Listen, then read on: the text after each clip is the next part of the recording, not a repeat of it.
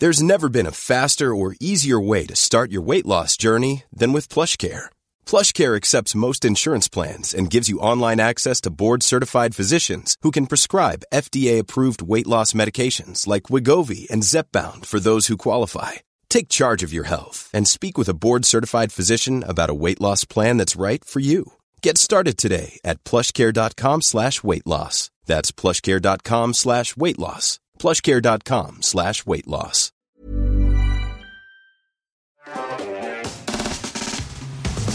Bonsoir, euh, la réaction. Bonsoir. On était en pleine discussion en fait, donc vous, vous nous dérangez. Euh, comment vous allez? Oh, Ça fait euh, ça fait un bail ou quoi? Mille, mille ans. Moi, j'ai on, di- on dirait trop qu'on revient de vacances. Mais non, évidemment que non. Alors qu'on prendrait bien des vacances là. Voilà, c'est plutôt ça. C'est plutôt le départ en vacances qui est déjà nécessaire.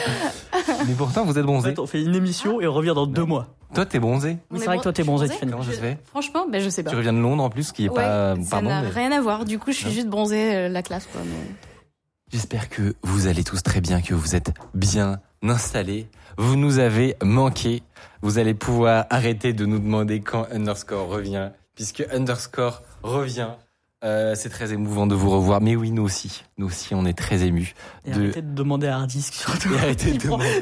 Vraiment, il se prend tous les pots cassés. Pourquoi le pauvre il a. Non mais Bah, c'est pas. euh, sais- on- malheureusement, je sais pas, on peut pas le diffuser, mais il a, il a fait une, euh, si beau. il a fait une improvisation en live qui était assez incroyable. Est-ce qu'on peut pas le diffuser en vrai? Parce que là, honnêtement, dans Ah, si, si. on a le temps. On est, Si, si, si, si. Style, tu nous en veux pas si on, si on, t'en- si on te propose de diffuser ça. En plus, le clip, ils ont, ils l'ont mis sur le Discord de, de Underscore, si jamais. Ouais, Ah oui. Ils l'ont posté, donc si tu veux le retrouver vite. J'aime bien le chill de cette émission. On a le temps alors qu'on n'est pas en retard du tout. Ah, on Non, voit un micro par terre. Attends, attendez, parce que là, Ah oui, c'est vrai, tu peux le sortir de cadre. C'est une intro, où on rappelle, où on, où on finit de setup en fait.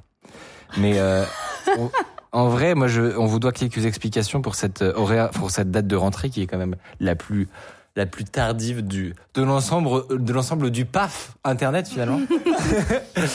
euh, je vous dois quelques explications sur pourquoi on a, on a pris notre temps, mais euh, mais vous inquiétez pas, cette fois-ci, on est vraiment de retour pour de vrai tous les mercredis soirs À à l'heure. 19h. Alors, c'est Non, non, pardon, ouais, non, mais si je commence déjà à teaser le truc. tous les mercredis. Un mercredi sur deux à 19h, on sera présent. Et même à l'heure, peut-être. Euh, Est-ce que le- le- l'extrait a été trouvé? Sinon, moi, je l'ai. Hein. Excellent, mais il est, il est très fort. Et bah, on peut s'envoyer un petit plaisir. C'est 50 minutes de bonbons. Ah ouais. un petit plaisir, c'est 50 secondes peut-être. Euh, ouais, on est déjà fatigué. c'est un petit plaisir, c'est Hardisk qui réagit euh, à, à son chat qui, qui, en- qui ne cesse de lui demander. On n'a pas le son Ouais, ou... Underscore. Ouais, on n'a pas le son, mais il va arriver tranquille. Est-ce qu'on sait avoir du son? Ou est-ce que le live a le son? Non, tout va bien. Ah le là, on n'a pas le son. Depuis tout à l'heure, on va parle bien, dans le ça vent. marche pour personne. Simon, C'est vrai Simon Piège qui dit le son les boys et assieds-toi à cette table euh, et, euh, et prends tes popcorn Simon parce que parce que c'est le retour de Underscore et je suis très content de t'entendre dans ce chat. Euh, tout va bien Est-ce qu'on a du son? On n'a pas de son C'est pas grave. C'est pas grave. Ce sera pour une prochaine fois. Éventuellement à la fin de l'émission. Euh, si vous êtes sage. En fait, c'est une stratégie de watch time. Mais est-ce que est-ce qu'ils nous entendent pas du coup? Si, si, si, si, les Ah, micros euh, fonctionnent. ah. C'est juste, euh, c'est juste J'allais balancer des, conneries de ouf. illustrations. Rigole. Bon, alors, petite explication. En réalité, on pourrait croire qu'avec euh, avec tout ce délai avant que Underscore revienne, on est euh, parfaitement prêt. On a fait 15 préparations d'émissions, tout est rodé. C'est faux. Euh, c'est faux, pas du tout. En réalité, on était très occupés depuis cet été euh, et en septembre également sur des projets, des projets dont on pourra vous parler bientôt, euh, mais qui concernent une activité tout autre que la création de contenu en réalité, euh, qui concerne de la production audiovisuelle et une boîte en fait qu'on est en train de développer, euh, qui s'appelle One Click Studio. On vous en a peut-être très très vite parlé à une certaine époque, mais ça se concrétise. On a beaucoup beaucoup de travail. On fait des trucs très très stylés, mais ma- mais malheureusement euh, ça impacte un peu notre notre calendrier finalement, et on est un peu moins dispo qu'avant. Ce que je peux juste vous dire, c'est que on est en train de développer euh, des solutions pour des studios automatisés. Et le studio, ici, on, on a déménagé aussi entre temps depuis l'année Oui. dernière. On n'a pas pré- précisé. Alors, vous voyez pas, mais on est dans un nouveau studio. On est dans un studio complètement différent. Euh, et voilà, et on développe des petites dingues euh, à base de XR autonome, de euh, caméras potentiellement qui bougent, de, enfin voilà, on, on, on s'amuse. En vrai, on s'amuse. C'est un peu frustrant parce que là, maintenant, tout de suite, on peut rien vous montrer, ok? Donc, je n'ai pas d'excuse euh, d'être en octobre pour Underscore, mais ça va arriver, ça va arriver bientôt, promis. En attendant, euh, en attendant, on vous propose quand même une émission. On s'est dit non, mais on va pas, euh, on va pas non plus attendre. On, on a hésité en plus ça. Moi, Oui. je- À repousser? On a hésité à, à vraiment encore plus prendre notre temps. Michael m'a dit, on ferait pas le début le 17, le 18, je sais plus. Mais en fait, on s'est dit, en vrai, moi, même moi, ça me manque cette émission. Oh. Euh, mais c'est vrai, ce, ce rendez-vous est quand même vraiment cool. Et puis c'est pas grave si les premières émissions, vous allez voir, elles seront peut-être un peu moins chiadées, peaufinées. Euh, voilà, la, la qualité ne pourra que monter finalement. Et, euh, et ça c'est beau. Et pour rappel, en début de saison dernière, on commençait plutôt vers 20h. Euh, on, on voyait une fois sur deux euh, et ça crachait. Et bon, peut-être j'invente, mais Oh, si, si, quand mais en même. gros, c'était un peu ça. Donc voilà, c'est un début de quatrième saison, parce que c'est déjà la quatrième saison de Score qui, euh, qui commence plutôt pas si mal. Bon, il n'y a pas de retour des assets, mais, mais sinon ça va. hein. Ah, il... Bah, ah, il y a de retour son, ouais. oui, oui. Sinon ça va? Allez, tout marche? Til, ça va? Tout va bien? Ouais, on a un petit retour là-bas. Ouais, je sais Si pas si- jamais vous pouvez fermer la porte, on entend votre retour en, en régie. Oh, c'est trop bien. Ce claquage de Ah, porte. Il était pas content. Avant qu'on se lance dans le vif du sujet, est-ce que euh, vous voulez faire un petit tour, nous dire comment vous allez? Parce que je pense que les gens, ils sont juste curieux de savoir comment vous allez. Ça fait si longtemps. Ouais. En plus, toi, t'étais parti. On peut, on va pas pouvoir tout raconter. Tout Non. ce que t'as fait fin de fin d'année dernière. C'est vrai qu'on Bah ouais, n'a mais pas eu le débrief. peut-être une, une émission, on se prendra euh, 40 ouais. minutes. Et 40 minutes. je sais pas si ça c'est le- pourra c'est faire le, 40 le minutes. strict mais- minimum pour raconter cette histoire. Ouais. Mais raconte-nous ce que tu faisais et pourquoi tu n'as pas pu être avec nous en fin de saison 3. Oui, alors du coup, la- à la fin de saison 3, je suis partie en expédition. Donc, euh, euh, en Arabie Saoudite et, et je vais réserver le reste pour la suite. Enfin, je sais pas. alors, euh, je vais et juste... tu as failli mourir dix fois. Et, euh, c'est une expérience sociale Mais- de En fou très- furieux. C'était pour la science. Mais c'était pour la- C'était pour la science. mais Très short, c'était euh, une traversée de 40 jours dans le désert euh, en, en autonomie, en complète autonomie avec un groupe de 20 personnes. C'était très cool. C'est peut-être pour ça que je suis encore bronzée. Oui, ça- ça a pénétré tellement Ça- ton. Exactement, genre euh, le soleil m'a tellement cramé. Mais au final, euh, ouais, très bonne, euh, très bonne expérience. Euh, J'étais très, j'allais dire très contente de rentrer, mais en fait pas trop, puisque c'était vraiment. Contente d'être arrivé en vie à la fin, peut-être? Voilà, être contente d'être rentrée vivante et entière. Euh, mais c'était vraiment super cool et, euh, et j'ai qu'une envie, c'est de refaire un truc comme ça. Donc euh, voilà. Et, et Je suis quand même contente de vous retrouver. même, quand même. Et, et, et ce que tu m'as dit, moi, qui m'a fasciné, c'est que ça t'avait pas tellement manqué, en fait. Euh, la, non, mais c'est bête, mais la partie technique. euh, La ouais, euh, la, la vie. c'est- en la- fait, on, on se, on se passe de, de technologie dans le désert d'Arabie Saoudite, j'ai l'impression. Mais pas que là-bas, mais en fait, j'ai l'impression le fait d'avoir coupé Ouais. tout, mais euh, vraiment tout, parce qu'on n'avait pas de réseau et du coup on n'avait pas internet. Tu vois, quand tu pars en vacances, tu regardes quand même ton téléphone, un truc comme ça. Mais là, on avait juste rien du tout. Euh, le- enfin, le, le monde aurait pu s'arrêter de tourner, qu'on n'aurait pas su, quoi. ouais. Et, euh, et en fait, c'était c'était juste génial de, de de pas avoir de téléphone, d'être juste avec ces 20 personnes-là et d'être obligé un peu, si tu veux, de revenir à l'essentiel Ouais. Des, des interactions humaines. C'était vraiment incroyable. Et, et en fait, ce qui m'avait vraiment fait flipper, c'était en revenant de voir le nombre de notifications que j'avais sur. Et en fait, Mon angoisse. L'angoisse. ça m'a L'angoisse. ça m'a angoissé de fou. J'ai rallumé mon téléphone, j'ai vu les toutes les notifs euh, s'afficher comme ça, tu sais, dé- défiler sur mon téléphone et les- je l'ai éteint tout de suite en fait. J'ai fait ah ouais, non, je suis pas prête pour revenir dans le monde. Et euh, ça m'a pris un peu de temps en vrai pour euh, pour euh, pour atterrir, mais ouais. En tout cas, il faudra un jour qu'on en parle, parce qu'il y a évidemment 12 000 anecdotes que nous, on a eues, dès que vous, vous n'avez pas eu. Ouais. Et toi, Mathieu, est-ce que ça va bien? Ouais, très peu de, très peu de désert en Arabie. Beaucoup, beaucoup moins dangereux ma vie, moi. hein. Là, vraiment derrière un PC, quoi. C'est Ouais. pas- c'est bien aussi. Non, bah depuis trois mois, euh, euh, c'est marrant parce que on a, en même temps, on l'a vu arriver cette nouvelle saison, et en même temps, euh, on se la prend quand même. la- C'est passé tellement vite. Genre, j'avais plus mes repères. hein. Là, j'ai plus mes repères. Je sais plus comment préparer une émission. Mais je sais pas si je vais y arriver là, moi. Ben non, mais vra- Parce vraiment. qu'on pose les questions, comment on marche, dans quel ordre. mois, Et du coup, euh, on a, on a, on a essayé de préparer des trucs, quoi, mais. Euh, non, non, mais évidemment, Mais non, non, on est mais voilà. très content, très content de, de reprendre ça ensemble. Comme vous le savez, ce, sur Underscore, on n'a on n'a pas de format très très précis, donc les suivant qui est là, qui est pas là, euh, les gens peuvent bouger, mais globalement, On est très content de vous retrouver. C'est un peu la core team quand même euh, avec Tiffany et Mathieu. Donc pour la première, ça fait, moi ça me fait très plaisir personnellement Ouais, c'est trop cool. qu'on soit là. Oui. Tous les trois. Euh, et sur ce, sans plus tarder, je vous propose de euh, de commencer avec nos petites news. Ah oui? Ouais. Ah oui. Bah oui, on a ça. Qui veut commencer? Tiffany, je sens qu'elle Wow. meurt envie de commencer. Tiffany, c'est toi. On the spot. Euh, et bien du coup, moi je vais vous parler de. euh, je reviens de deux semaines de roadshow. D'accord. Donc en fait, euh, avec AWS, ce qu'on a fait, c'est qu'on a loué un bus énorme. Je sais pas si euh, si on a la photo. Oui, la on loue des bus. Mais oui, un bus énorme. Et en fait, on était une, une dizaine de développeurs advocates et on a fait le tour de l'Europe. Donc on est allé, euh, on a en trois semaines. Donc on a fait Londres, Paris, Bruxelles, Amsterdam, Francfort, Zurich, Milan, Lyon, Barcelone. Et dans chaque ville, en fait, on rencontre les, les communautés des développeurs. Et, et là, on a annoncé tout, toutes les nouveautés. On a parlé de Generative AI. euh, on a fait, euh, on a fait les grosses annonces des nouveaux produits qui sortaient pour AWS. C'était ultra cool. Euh, ouais. Et euh, c'est, c'est la première fois qu'on le fait. Et je pense que ça va être un truc annuel. Donc, euh, donc voilà, on en, on en parle pas mal autour de nous. C'était vraiment une ambiance un de tourbus fou. en fait. Mais, C'est un mais tourbus. de dev. Ouais, de Vous dev. dormiez dans le, dans le bus ou pas? Ouais, euh, entre les villes, moi je dormais dedans. Ouais. Ah oui, Après, non, la nuit. pas- vous avez pas des couchettes dans le bus Non, non. Euh, si, si, on a des couchettes. Oh Si, si, on a des couchettes. Euh, donc euh, tu peux. On Ah, se- C'est C'était, euh, c'était vraiment très c'est cool. une tournée quoi. Alors, sans, C'est, c'est une tournée, exactement. sans, sans préjugés, euh, 10 couchettes de développeurs dans un endroit confiné, ça donne quoi? bah, euh, ça allait parce qu'en vrai, euh, le soir, on allait quand même dormir euh, à l'hôtel. hein, tu Ah. C'était quand même confort. Ah, Mm, Triché. Mais ouais, non, en vrai, c'est tricher un peu, effectivement, je suis d'accord. Mais euh, entre les villes, parce que en vrai, c'est très crevant de faire une tournée comme ça, puisqu'on parle tout le temps avec des gens et tout ça. C'est... Et du coup, ouais. Parler, parler des gens dans la même phrase, je suis déjà plus là. Bah, mais pour des geeks, c'est difficile. Et donc, euh, pendant entre les trajets, on pouvait dormir dans le bus, c'était vraiment très cool.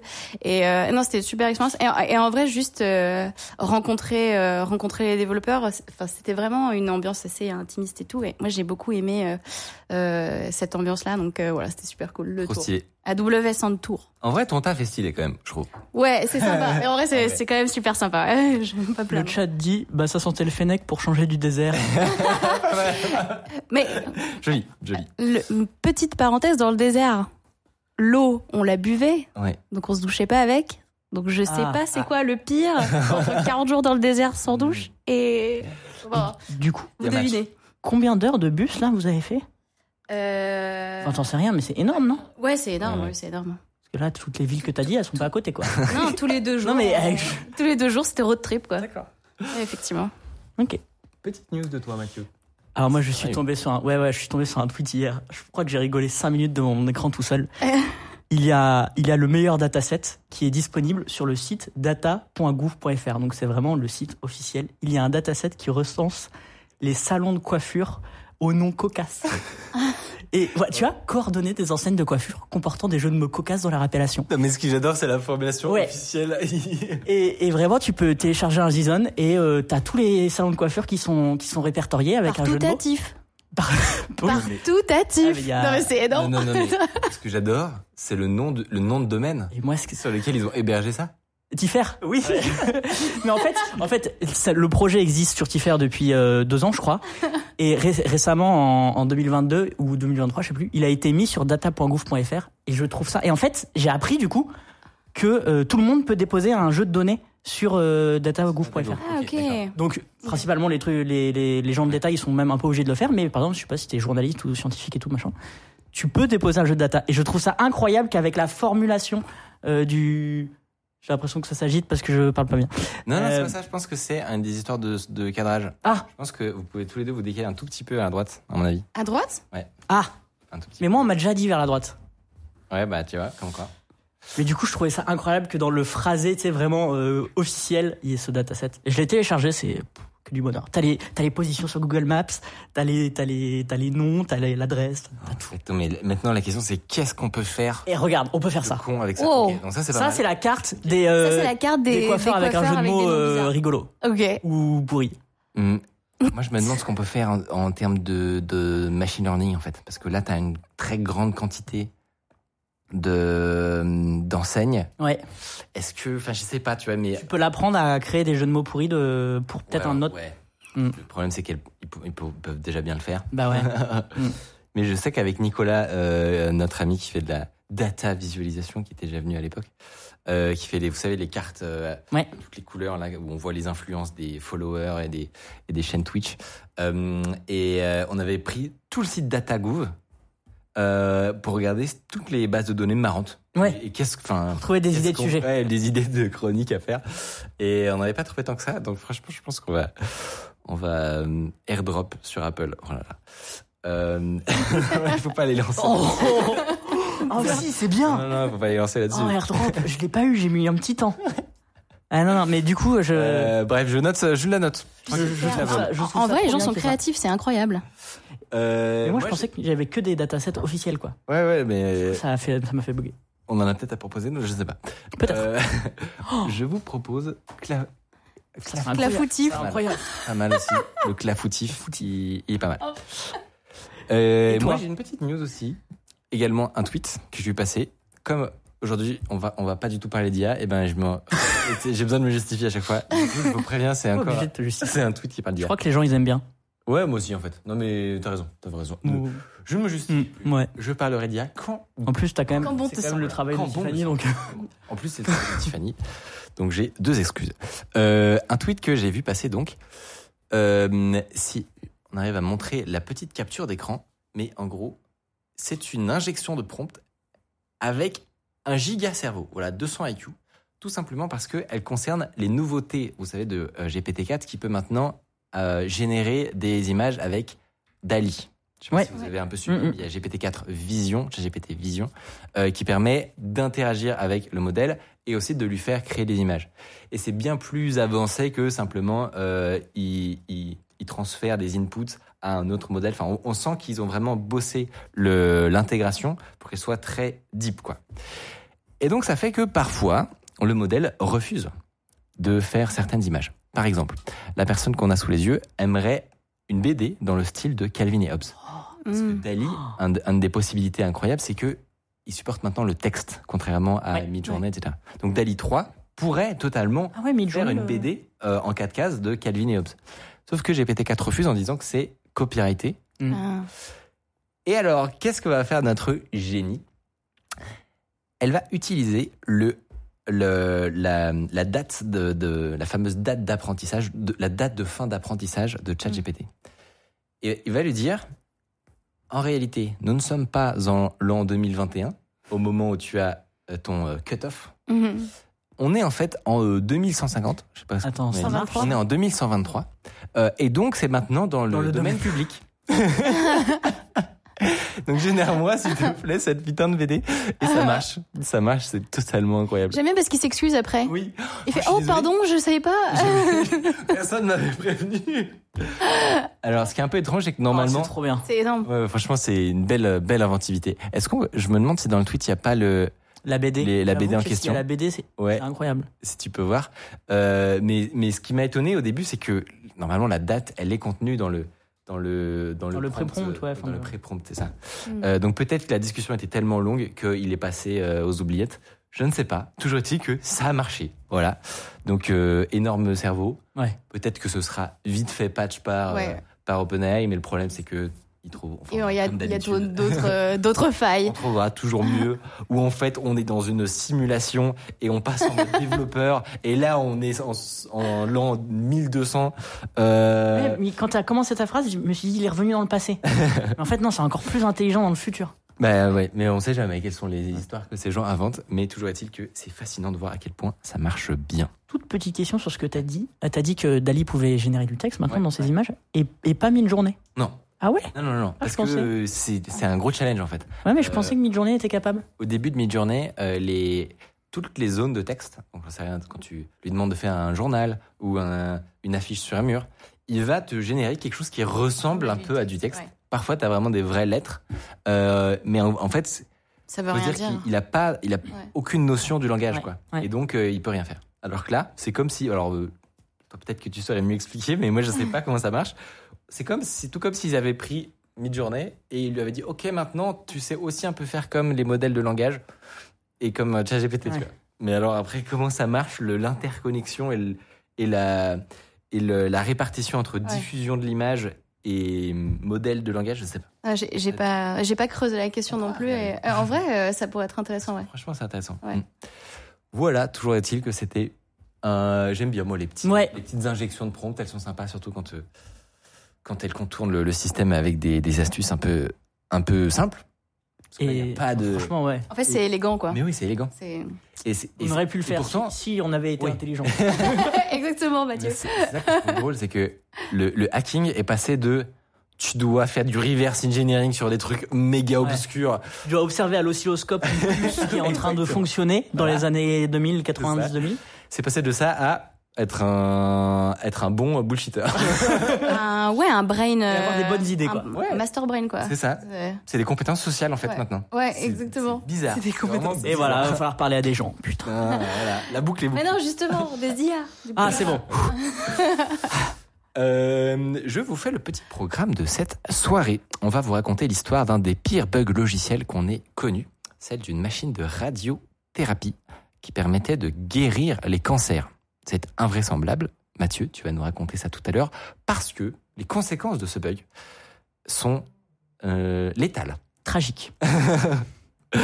En fin d'émission, on va aussi vous raconter comment un chercheur en cybersécurité s'est fait voler sa voiture avec un Nokia 3310 et comment lui-même a réussi à remonter euh, tout le, toute l'origine de, de la, faille parce que peut-être qu'il il avait la rage.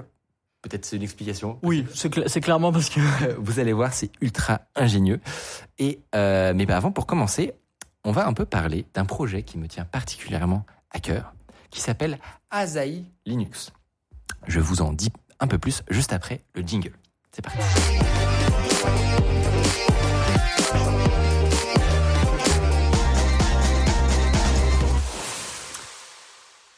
Du coup, pour ma chronique, pour cette première chronique, je vais vous parler d'un sujet que je, d'un projet que je regarde un peu du coin de l'œil depuis plusieurs années. Mais là, on est au moment où ça commence à devenir intéressant. Le projet dont je vais euh, vous parler aujourd'hui n'est pour le moment donc pas très connu, mais croyez-moi, ça va bientôt changer. Il s'agit de Asahi Linux. Alors c'est pas une énième version de Linux, euh, mais cette fois il y a un dock vert fluo et un menu avec euh, des bords arrondis. Euh, non, c'est bien plus intéressant que ça puisqu'il s'agit d'un port de Linux sur Apple Silicon. Donc l'objectif c'est de permettre à n'importe quel Mac euh, M1 ou M2 de faire tourner un autre système d'exploitation que macOS. Vous allez dire, ok, sauf que moi, si j'ai un MacBook, c'est justement parce que je suis intéressé par l'écosystème logiciel de Apple. Du coup, euh, je m'en fous de ton Asahi machin. Et ce serait parfaitement compréhensible. Mais en fait, l'intérêt est complètement ailleurs. Je vous explique. D'abord, je vais vous parler de l'intérêt de Linux pour certains usages où macOS est pas du tout adapté en fait. Et du coup, quelles sont les possibilités assez insane qui ont été débloquées grâce à ce projet depuis assez récemment? Pourquoi Je vais vous parler de pourquoi les data centers et autres bidouilleurs risquent de probablement s'arracher euh, les Mac Mini M1, précisément ceux-là, dans les années à venir, mais aussi pourquoi les gens qui sont à l'origine de Asahi Linux sont des grands malades et pourquoi ça ne devrait pas, enfin ça n'aurait pas dû être possible en gros ce qu'ils ont réussi à faire. Je vous explique. Déjà, on va retourner un peu dans le passé. On est en 2020, peu après les premières annonces d'Apple, comme quoi ils arrêtent de bosser avec Intel pour leurs processeurs. Ils vont faire les leurs. Alors, on a un peu oublié, mais à l'époque, euh, tout le monde Mm. est totalement estomaqué. C'est incroyable ce qu'ils ont réussi à faire en interne.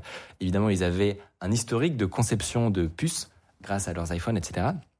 Mais voilà, euh, c'est la première fois qu'ils rentrent dans le game des puces bien plus euh, puissantes qui sont censées faire tourner des laptops, des euh, Mac pour faire du gros montage vidéo. Enfin, clairement, c'est un autre game et tout le monde est estomaqué parce qu'ils prennent d'entrée de jeu plusieurs années d'avance sur la concurrence. Ce qui est une anomalie en fait quand tu regardes l'évolution des processeurs depuis 30 ans. Quoi.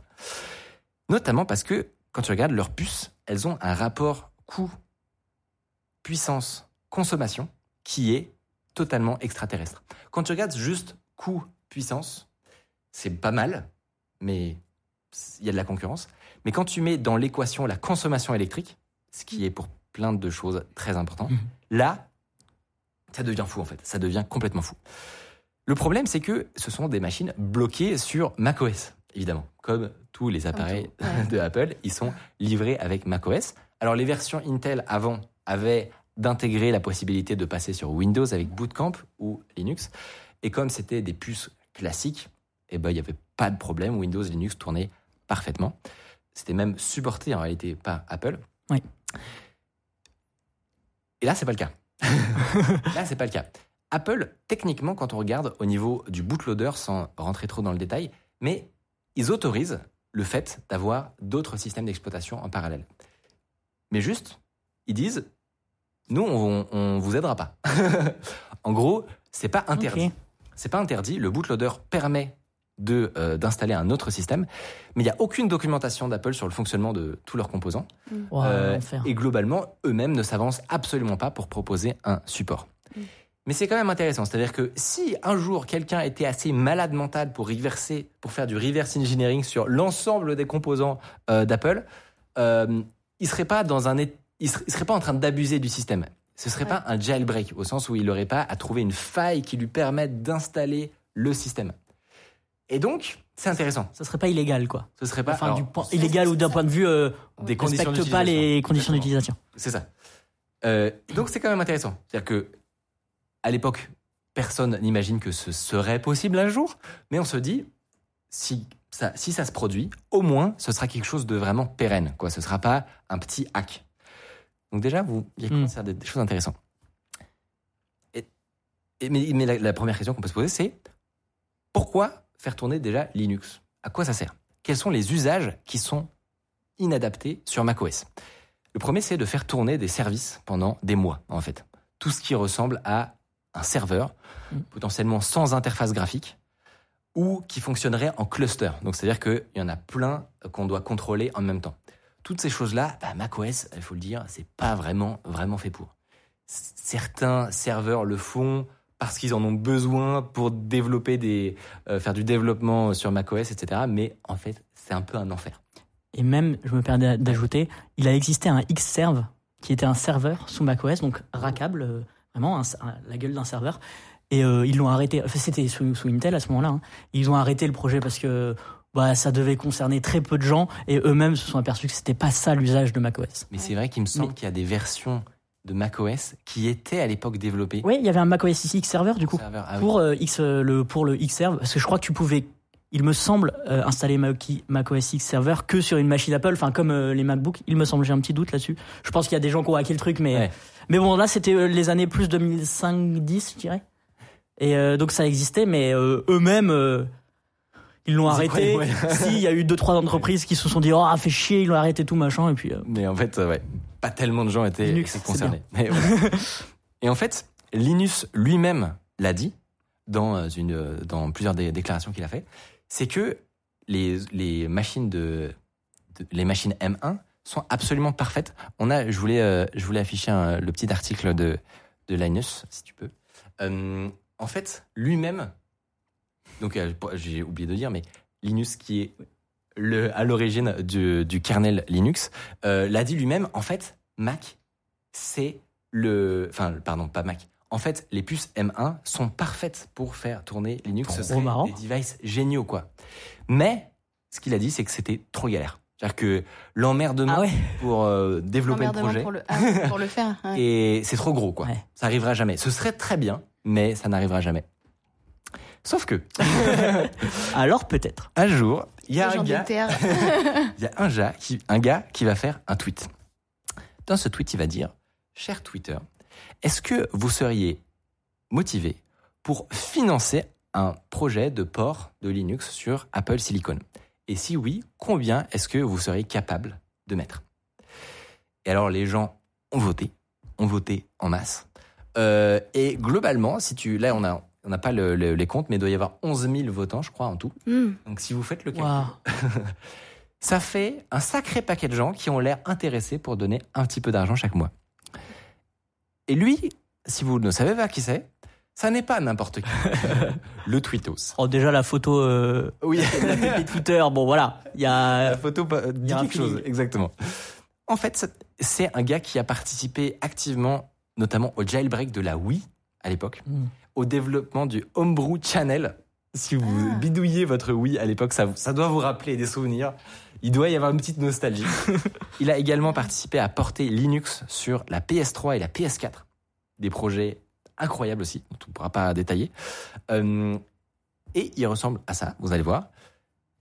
Paye pas de mine, mais comme souvent, comme souvent, en fait, c'est un gigabrain. Ouais, non, mais C'est un gigabrain. Et cette conférence, que je vous conseille vivement de d'écouter, de c'est regarder. une, c'est une conférence Ouais, c'est une conférence, mais où Ah ouais. il est à distance. oui, Ah oui, d'accord. Ouais, austère la Non, non, conférence. non, non, je te dis, ça paye pas de mine, Ça mais en, fait, pas de mettre de couleur.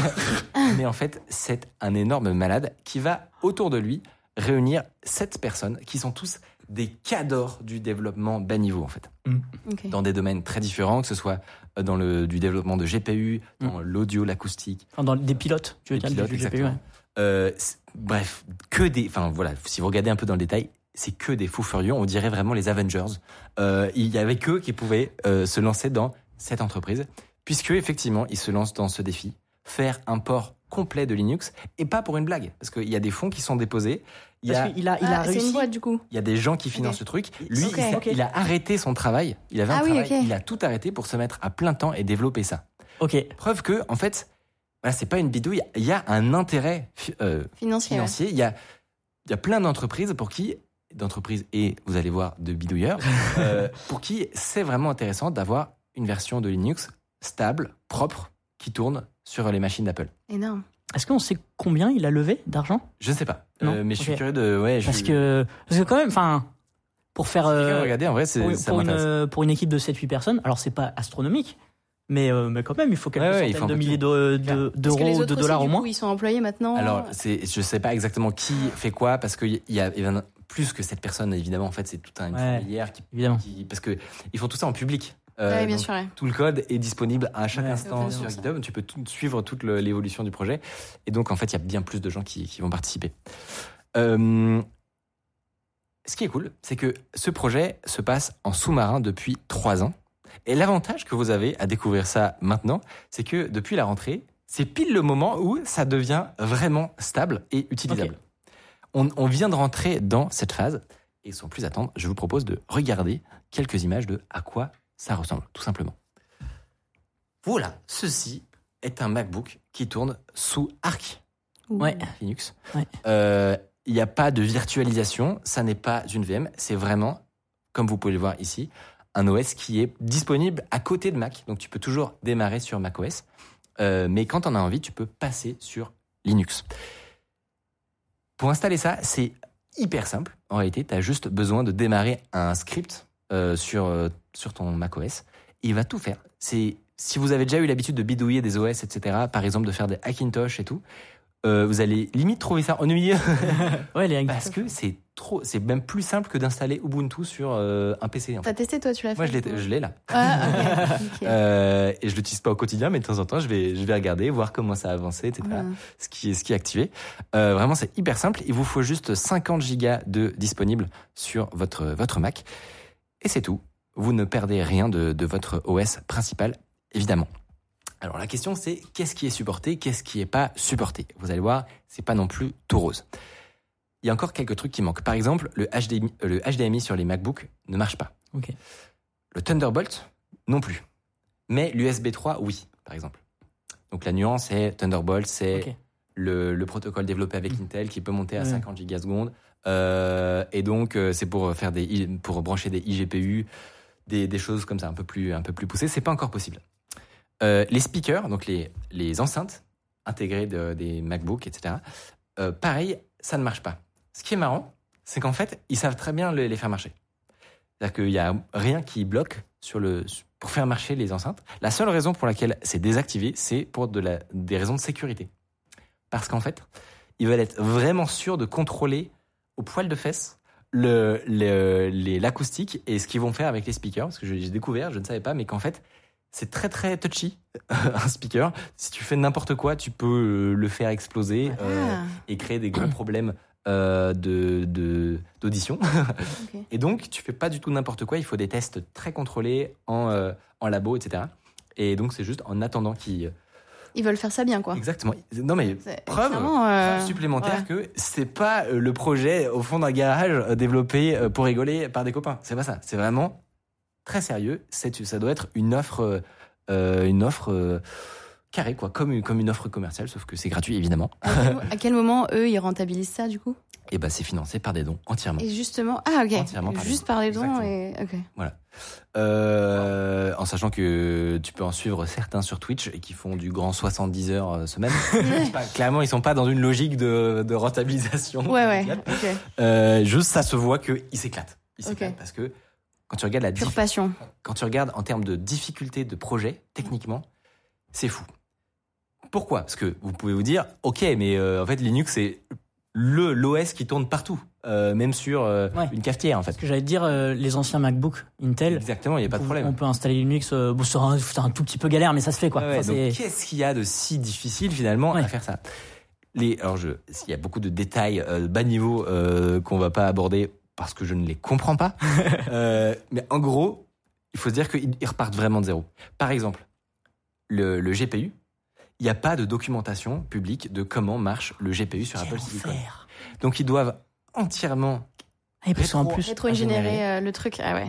l'ensemble du fonctionnement du GPU. C'est un exemple, mais en fait, c'est ça pour à peu près tous les composants. oui, parce qu'en fait, tout est intégré à la puce. C'est avant, t'as le process, t'avais Ouais. le processeur, le GPU qui était bien distinct, et du coup, t'interagissais avec les différentes entreprises. Là, tout est intégré en fait. Exactement. Donc en fait, ils doivent, enfin, ils passent leur temps. Et ils ont, et c'est fascinant de voir les outils qu'ils ont développés pour ça. Parce que dans l'ordre, c'est-à-dire que avant de pouvoir faire ça, il faut développer des outils, de, de- des outils d'analyse en gros, qui n'existent pas parce que c'est la première fois sur Terre que que quelqu'un euh, se penche sur sur ce hardware en fait. Ouais, ok. Donc c'est c'est vraiment fascinant de, de et c'est pour ça que ça a pris plusieurs années. C'est parce que le ce qui enfin le ce qui était nécessaire avant d'en arriver là est fou furieux. Toujours est-il que actuellement ce- le- la, la rétro-ingénierie avance à vitesse grand V. Il y a énormément de choses supportées sur M1, pas encore sur M, M2. Mais en gros, déjà dès maintenant, je vous le disais, moi je l'ai installé sur mon, Mac, sur mon Mac, ça marche super bien. T'as un système d'auto-update euh, tout seul. Euh, Il y a plein de gens apparemment qui l'utilisent comme leur, euh, comme leur OS principal, qui Ouais. ne retourne plus jamais sur l'autre. Et quand il réfléchit, ça fait de ces machines potentiellement un des meilleurs laptops sur Linux. Vous allez voir, je vais vous parler d'autres bidouilles que- qui pourraient être intéressantes et qui, qui, euh, qui deviennent possibles maintenant, mais juste de base, comme un laptop, en fait, quand tu regardes sur le marché, t'as pas beaucoup d'alternatives. T'as des trucs chez Framework, par exemple, qui sont Ouais. des, des super... euh, Tu sais que je les ai découverts récemment Ouais. et j'en ai vu un. Il y a quelqu'un qui m'en a montré un. C'est- incroyable. c'est des. Pour expliquer, c'est des. Tu peux. C'est le l'ordinateur pluggable, un peu comme le projet ARA de Google. Oui. où Tu peux remplacer chaque euh, port que t'as, compo- ouais, component par un autre. Ouais. Alors je sais pas si dans la pratique c'est sympa, mais à, à voir c'est magnifique. C'est très cool. Donc ouais, effectivement, le laptop, c'était un des seuls...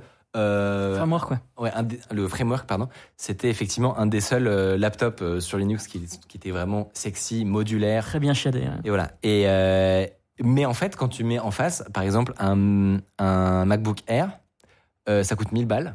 Ouais. C'est 21 heures de batterie. Ouais non mais les, les MacBook Air c'est indécent. Donc euh, quand tu regardes, franchement, bah il y a de quoi, il y a de quoi s'interroger. Surtout que, alors évidemment, c'est beaucoup plus fermé, etc. Mais en fait, faut pas se faire d'illusions. Il y a quand même l'ensemble des du hardware aujourd'hui a toujours des composants fermés. C'est-à-dire que même les projets de hardware Oui, les plus open source, en fait, il y a actuellement, espérons que ça change un jour, mais en fait, as toujours actuellement des briques, des puces qui seront euh, des, des, voilà, des puces de firmware sur certains composants qui seront propriétaires, fermés. Donc quand il réfléchit, c'est pas si absurde. Ça. On va dire que c'est un compromis qui est pas si bête. Surtout, il y a un autre argument, c'est la sécurité. Actuellement, si tu veux remplacer le système d'exploitation de à peu près n'importe quel PC, il va pas y avoir ce qu'on appelle le Secure Boot. Alors, si vous l'avez, vous l'avez peut-être vu déjà passer dans votre BIOS, n'est-ce pas? Euh, Sans rentrer dans le détail, ça a à voir avec la chaîne de confiance de qu'est-ce qu'on autorise à s'exécuter comme code sur Oui. votre machine. Et n'importe quel laptop qui fait tourner euh, Linux actuellement n'a pas de Secure Boot Désactive, actif. ok. Ce n'est pas là, c'est, alors je sais pas s'ils l'ont encore implémenté, mais ce n'est pas, enfin le, ils, ils vont pouvoir implémenter un, un démarrage parfaitement sécurisé, ce qui fera que Li- Linux en termes de en, en termes de sécurité sera totalement comparable à ce que peut permettre macOS. Tu veux dire que c'est pas encore le cas aujourd'hui? Je crois pas que ce soit encore euh, implémenté, mais c'est la, la différence, c'est que c'est possible. Mais ça, voilà, c'est quand, quand- c'est c'est quand même un peu une alpha d'alpha. Il faut s'en rendre compte. Donc je vous l'ai dit, il y a plein de trucs qui marchent pas, mais ils avancent à une vitesse complètement stratosphérique. Ça fait combien de temps du coup là? Bah, depuis 2020 et quelques en gros. Ok. Euh, donc euh, que le projet a un peu été initié. Ok. Euh, mais donc c'est déjà parfaitement utilisable et surtout c'est pas du tout bloquant pour faire plein de bidouilles avec un Mac Mini par exemple. Si moi j'ai- un des cas d'usage qui m'est venu le plus rapidement, c'est tout ce qui a à voir avec de l'audiovisuel de la vidéo. Parce que si vous regardez ce qui est possible sur le marché en termes de d'encodage, décodage vidéo, etc. T'as soit des GPU qui coûtent vraiment cher, t'as soit euh, des technologies d'Intel, par exemple QuickSync, sans rentrer dans le détail, mais c'est un des trucs les plus abordables, abordables qui est assez performant. Mais là, si on y réfléchit, on a un appareil qui coûte le Mac Mini M2, c'est 669 dollars à la vente. Ça peut transcoder 9 flux 4K simultanés. What the fuck? Oh. J'étais même pas. Alors, bon, il faut regarder un peu les paramètres du benchmark, Oui, mais en gros, c'est Cool. de cet ordre. Et surtout avec une consommation électrique qui est complètement abusée. Et donc, quand tu y penses, euh, pour te faire un serveur multimédia chez toi, chez vous, vous avez peut-être un Plex ou Mhm. euh, Infuse ou voilà, des choses comme ça qui peuvent vous permettre de regarder vos séries, vos films euh, dans une belle interface, tout ça. C'est probablement le, la meilleure euh, techno du marché. Enfin, c'est probablement le meilleur appareil du marché pour faire ça actuellement. Je me suis même demandé si dans les data centers, ça pouvait pas les intéresser, parce que qui dit faible consommation électrique, Ouais. il dit dans les data centers, ça peut être cool. Par comparaison, j'ai un peu regardé ce qu'utilisait Netflix actuellement pour faire tourner leur service. Et en gros, c'est des très gros, euh, c'est des très gros serveurs avec des processeurs d'AMD, qui sont les EPIC Mm. 752P, dit ROM. Je vous passe les détails de l'implémentation, mais en gros, euh, c'est plutôt un format avec des très grosses machines qui peuvent gérer euh, 250 gigas de, de bande passante euh, par seconde. Donc, c'est leur pari actuellement, c'est plutôt des très grosses machines et peut-être ça leur permet de faire des économies d'échelle sur les performances, la consommation électrique, etc. Mais en vrai, c'est une bonne question. Je suis, je suis curieux de savoir si vous, vous travaillez en data center, etc., si vous avez déjà fait des tests euh, de clusters de Mac Mini. Parce que à, une, à l'époque où euh, c'était très limité sur le logiciel, la question se, la question, oula, la question se posait pas encore. Mais maintenant qu'il y a Linux, en fait, il y a tout ce qu'il faut en termes d'administration pour faire des clusters et, euh, et, et faire un data center Ah ouais, entièrement équipé. C'est énorme. Comme vous le voyez, Ouais. ils n'ont pas attendu, c'est ce que je vous disais. Euh, voilà, je sais pas si ça va faire monter le prix des Mac Mini, mais clairement, c'est en train de devenir un, un bon deal. c'est en train de devenir un très bon deal. Le futur data center. Mais euh, pour le coup, celui-là ou en vidéo, ou moi j'en ai vu passer aussi, je crois que Scaleway euh, vend Ouais, de la. ouais. c'est- Ça tourne sur, ma, sur macOS pour le coup. Là encore. Voilà. Parce que ça m'étonnerait qu'il fasse déjà tourner à Zaï, ça serait un peu risqué, non? Mais je pense qu'on est au Ouais, pas loin. ça commence à devenir suffisamment stable pour le faire. Typiquement, j'ai vu aussi des gens euh, le transformer un Mac Mini en NAS. Si tu veux un NAS qui a un peu de patate euh, et qui tourne sous. ARM, euh, ce qui est du coup le cas, tu veux installer FreeNAS par exemple ou des choses comme ça. En fait, pareil, c'est Ah, vachement C'est tellement simplifié, tu peux mettre Linux en vrai. Mais ouais, Ah ouais. T'as tellement de possibilités qui s'ouvrent. Euh, pareil, si tu veux un contrôleur domo- domotique dans ta maison, tu vois, un home assistant. Ouais. Euh, même chose, c'est que des choses qui sont développées a priori sur Linux. Alors peut-être tu peux des compatibilités et tout, mais c'est pas vraiment fait pour. Pareil pour de la virtualisation. Qui dit Linux dit KVM. Ah ouais, hein. Euh, on passe dans les, on passe les détails, mais en gros, ce que ça permet de faire, c'est de de déployer un un certain nombre de machines virtuelles ou de, ou de conteneurs euh, sur euh, sur votre euh, sur votre serveur central dans votre maison. mm. Et, et franchement, c'est juste incroyable. C'est juste incroyable parce que pour l'instant, si tu voulais ce- ces performances-là, avec cette consommation-là d'électricité, il fallait, enfin, il fallait mettre un sacré billet quand même. Donc, je sais pas ce que vous en pensez, mais moi, euh, ma petite voix de, bidouille, je suis un peu hype et j'ai envie de m'installer ça chez moi. Euh, et, euh, et voilà, j'étais, en tout cas tellement agréablement surpris de voir la, la maturité du truc Ouais. que je, je me devais de vous en parler maintenant. La petite cerise sur le gâteau que je vous ai gardé pour la fin, c'est que ils sont tellement fous ces gens que euh, ils trouvent des bugs dans des drivers de macOS, euh, enfin de, des- du matériel plutôt, euh, que Apple ne connaissait pas. Ah ouais. Donc, par exemple, il y a une personne qui développe, que vous pouvez voir ici. C'est dommage qu'on n'ait pas le son. On veut- je pense que dans la vidéo, on mettra le son. mais, mais en gros, ça, c'est une vitubeuse. Ok? Donc si vous Mhm. connaissez pas le concept, il faut, euh, si vous en avez jamais vu, il faut se faire à l'idée. Mais J'attends le lien avec Azaï Linux. avec Patience, parce que là, pour l'instant. Mais en gros, c'est juste qu'il y a, on voit personne, il y a une petite tête qui Ouais. parle avec une voix très aiguë euh, d'animé, tu vois. Euh, il se trouve que cette personne développe le driver pour le GPU en direct sur Twitch. Autant vous dire que Ok. voilà, c'est le premier driver développé en Rust. Euh, c'est Par un ou une VTuber. c'est une VTubeuse qui c'est c'est tu, tu peux tu peux t'endormir devant. Mhm. N'espère pas comprendre des choses, par Ouais, contre. ouais. Mais c'est complètement fascinant à C'est une regarder. forme d'ASMR. Hein. Exactement. Et elle l'a trouvé dans le, le driver de, de macOS. Un bug critique. Mais vraiment un truc. Critique. Ouais, ouais, vraiment. C'est un- incroyable. un truc extrêmement grave qui concerne tous les Macs sous M1, M2, euh, qu'elle a fait remonter à Apple. Et donc, euh, elle est créditée dans le, le changelog Yeah. d'Apple. Tu peux avoir le. Il y a Ah, le c'est Oh, mais oui, énorme. Azailina qui est crédité. Incroyable. euh, qui permettait donc d'exécuter du code arbitraire euh, avec les plus hauts niveaux de privilèges. Voilà, si vous êtes dans la sécurité, vous savez que c'est un problème. Je me pose une question. Je, me- je sais pas si, si elle a été rémunérée, tu penses? Je pense, ouais. Parce que Si, quand même, euh, trouver ouais, une non, faille pareille. euh, Si, si, ouais, il y a un bug si, bounty. si tu peux, prends pas de bounty, ça fait. Je crois que dans le, il y a pas de, euh, il y a pas le, le chiffre exact dans le dans le TikTok qu'on vient de vous montrer, mais euh, mais oui un, beau, un bon pactole, j'espère. Bah, j'espère, ouais. c'est peut-être ça qui finance en partie le projet Ouais. C'est Apple. Voilà. c'est beau. Mais encore une fois, je pense qu'ils sont ils sont même pas euh, contre. Hein. Ouais, ouais. Euh, Bon, de la finance. Juste, mais- c'est possible qu'il y a trois ans, il y a quelqu'un en réu qui a fait marchera jamais. oui. marchera jamais. Et trois ans plus tard, alors. Tout le monde aurait dit ça. Tout le monde se serait concerté il y a trois ans, aurait dit c'est impossible qu'on ait ça un jour. C'est le, c'est le rêve de tout, de tout euh, vidéaire, mais ça n'arriverait jamais. Et en fait, ça arrive. Et surtout, ça arrive vite, hein, parce que faut se dire que c'est vraiment comme si c'est une nouvelle famille de processeurs, comme si Intel apparaissait aujourd'hui sur le marché. Et en 3-4 ans, euh, enfin, je sais pas quand c'est sorti les Mac M1 là, mais Ah, Ça va vite, hein. ça- non, ça- les- le marché change à une vitesse ouais, dingue. fou. Bienvenue sur BFM Business. Alors voici la courbe. Alors euh, actuellement, juste ici.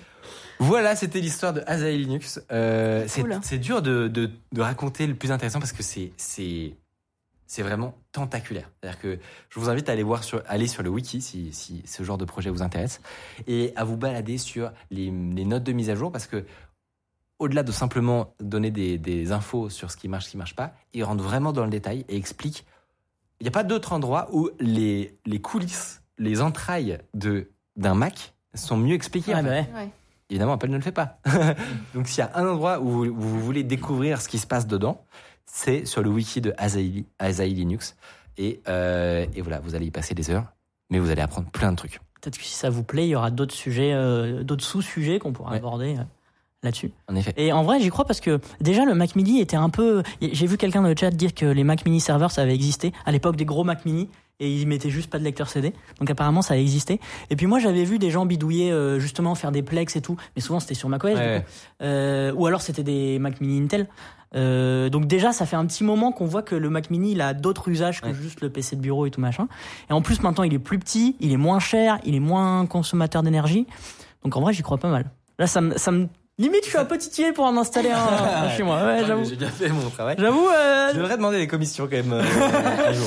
ouais, mais sur un projet open source, c'est toujours compliqué, quoi. Oui, non, sur à Apple évidemment. Apple. Ah, Apple. Ah, bah, la, commission Apple, elle fait Évidemment, plaisir. À Apple, pas à eux. Non, eux, je leur donnerais de l'argent volontiers plutôt. Louis, si, si tu nous écoutes, voilà. Je- Euh, et d'après euh, le chat, la- le, le bug a été récompensé à hauteur de 150 000 dollars. Ce qui est plutôt pas mal. C'est pas mal, mais Moi, j'aurais cru plus, tu vois.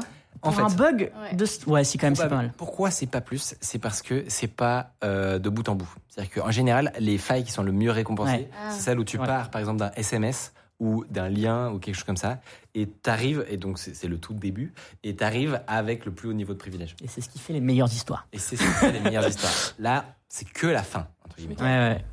Euh, et sur ce, je vous propose qu'on passe à la deuxième partie qui est ta chronique. Ah bah allez, hein. Non, c'est pas ça Ah si, mais tu peux peut-être envoyer un jingle. Ouais, un petit jingle. Jingle. jingle. C'est parti. Voir s'il faut.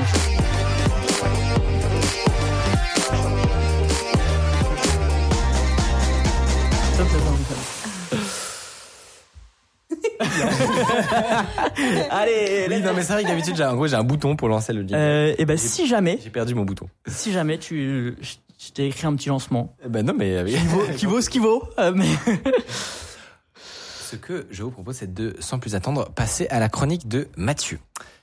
Aujourd'hui, on va vous raconter sans doute l'un des pires bugs logiciels que l'histoire a pu connaître. Alors qu'il est embarqué dans un dispositif médical, le programme en question, développé en assembleur, attention c'est rare, a provoqué six accidents. Et là c'est beaucoup moins drôle, dont cinq ont été fatales. C'est devenu un des cas d'étude pour la sécurité des logiciels de ce qu'il ne faut pas faire et c'est très intéressant pour les implications qu'il y a eu ensuite. Mathieu, je te laisse la parole. Et juste avant, je lis le chat qui dit la rentrée est difficile MDR, il est prof en prise de parole, je vous vois. On se prend des, des, des scuds comme ça qui font un peu mal. Euh, oui, donc je disais, Non mais c'est de- c'est devenu un des cas d'étude pour tout à fait. la sécurité des logiciels. Euh, notamment, il y a des implications sur le- la manière dont on gère les potentiels bugs et les, failles dans le logiciel. C'est assez- Et je vais vous mettre à, à contribution parce que peut-être que vous avez des expériences à apporter. Une fois n'est pas coutume, je vais vous expliquer, euh, je vais vous raconter, pardon, l'histoire d'une machine. Et elle s'appelle Terac 25. On va peut-être la, la voir affichée à l'écran. C'est une machine, une machine pardon, de radiothérapie euh, qui a été conçue par l'Atomic Energy of Canada Limited. Euh, pour le reste de la chronique, on va dire l'ACE, l'AECL. Elle a été conçue en 1982. Donc c'est pas tout récent l'histoire que je vais vous raconter. Et il faut savoir que dans ces années-là, 70, 80, 90, euh, bah, c'est difficile de traiter le cancer, cancer encore aujourd'hui, mais il se trouve que à ce moment-là, on fait plein de découvertes. Il y a beaucoup de recherches euh, sur ce sujet-là, et notamment sur la radiothérapie. Euh, la radiothérapie, ça permet de détruire des cellules cancéreuses et éviter euh, qu'elles qu'elles se multiplient, qu'elles prolifèrent, grâce au rayonnement. Donc depuis qu'on a découvert les, les rayons X euh, en 1895. Et l'avantage de ce traitement, c'est qu'il il peut être très précis. Euh, donc, euh, par exemple, s'il y a juste une zone qui est malade, on va pouvoir euh, précisément aller euh, tuer ces, cellules, ces cellules, contrairement, par exemple, à la chimiothérapie où c'est Ah, pas du tout le même. J'allais demandé si c'était la même chose.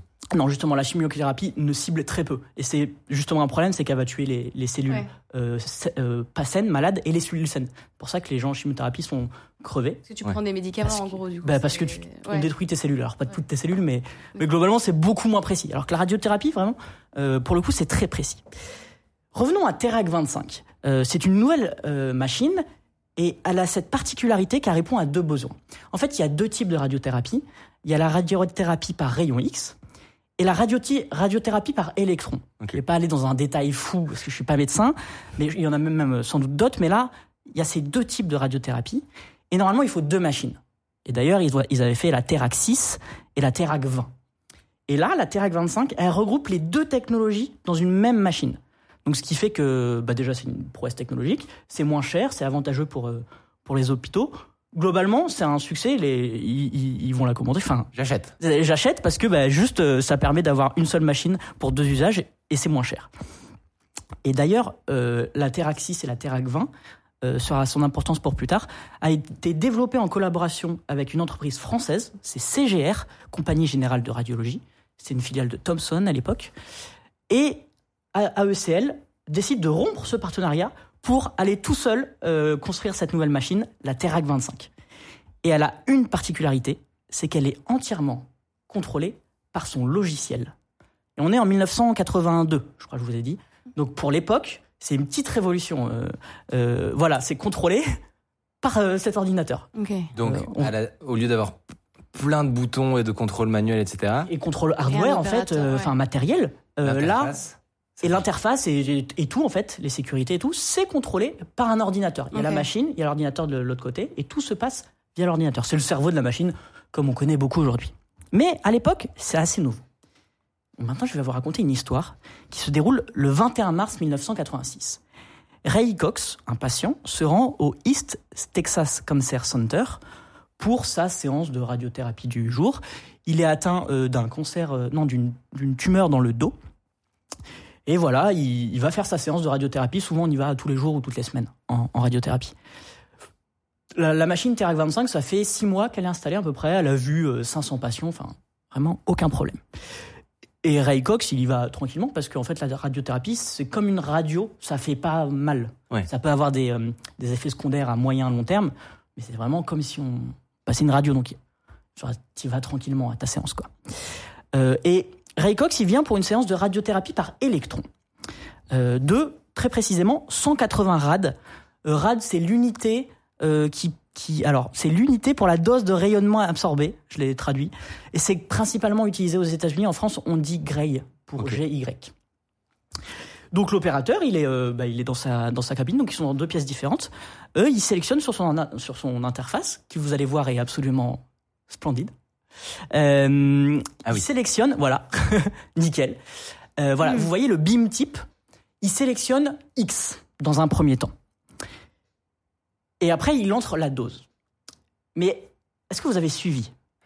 C'est-à-dire que, alors déjà, je. Alors, il, ah oui, je vous ai pas dit. Il, pardon, il sélectionne X pour euh, rayon Rayon. X. D'accord. X-ray. Ok, il sélectionne X, après il va rentrer Ouais, il va rentrer l'énergie. Alors, pour une dose. ouais, c'est ça. Ok. Honnêtement, je pourrais pas le faire. Je suis pas assez calé, mais lui, sait très bien le faire. Et sauf que là, tout de suite, il s'aperçoit de son erreur. Il fait, eh, euh, c'est vrai que Ray Cox, il est venu pour une séance euh, par électron, radiothérapie, radiothérapie par électron. Du coup, il met eux là. Donc ça, il met E dans un Ouais. second temps. Et du coup, il s'en aperçoit euh, tout de suite. Donc il n'y a aucune incidence.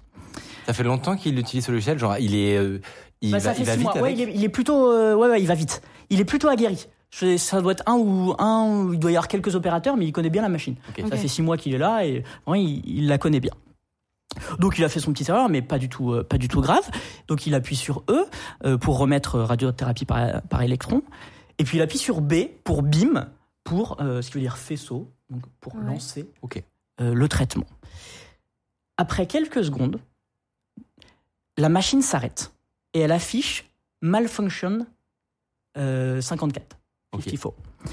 Euh, et c'est une erreur inconnue du manuel euh, de l'opérateur, en fait. Alors ça, c'est un... Ah si, vous allez voir, c'est le... Un gif. Vous allez voir qu'à la fin, ça, annonce la, la malfunction. C'est juste que ça prend un peu de temps. Ok. Euh, bon, il voit cette erreur qu'il ne connaît pas, et puis il voit que le traitement est en pause. Ça, pour le coup, c'est très, très courant. C'est un signal faible pour lui, juste. Il se dit, bon, bah, je vais relancer. Il appuie sur P pour unpause le, le programme euh, et pour relancer bah, le traitement. Alors pour rappel, pour ceux qui trouvent ça, ça moche, tout a été développé en assembleur. Alors oui, Donc, pour une interface en assembleur, C'est pas mal en vrai. même pas si honnêtement, donc oui, c'est complètement de l'assembleur. Euh, c'est une machine qui s'appelle le PDP euh, 11, il me semble, oui, c'est ça, le PDP 11. Euh, et voilà, ça se contrôle en assembleur, c'est un microprocesseur de l'époque. Et honnêtement, pour l'époque, lui, elle est pas, elle est pas mal. hein. Franchement, Ouais. est- l'interface utilisateur est pas mal. Là, il y a un premier problème qui se passe, c'est que euh, l'opérateur et le patient, ils sont dans deux salles différentes. Ah. Le, le patient qui est euh, dans la salle où il est soigné avec la machine, et l'opérateur, il est dans une salle à côté, parce qu'il y a des radiations forcément. Euh, et normalement, il peut voir et entendre. Il y a un système d'audio-vidéo. Sauf que ce jour-là, euh, l'écran ne marche pas, on sait pas trop pourquoi, et le haut-parleur est cassé euh, depuis des mois. C'est le genre de truc, tu oublies de le réparer, et puis voilà. Et donc, il peut, il sait pas trop ce qui se passe dans la salle du patient.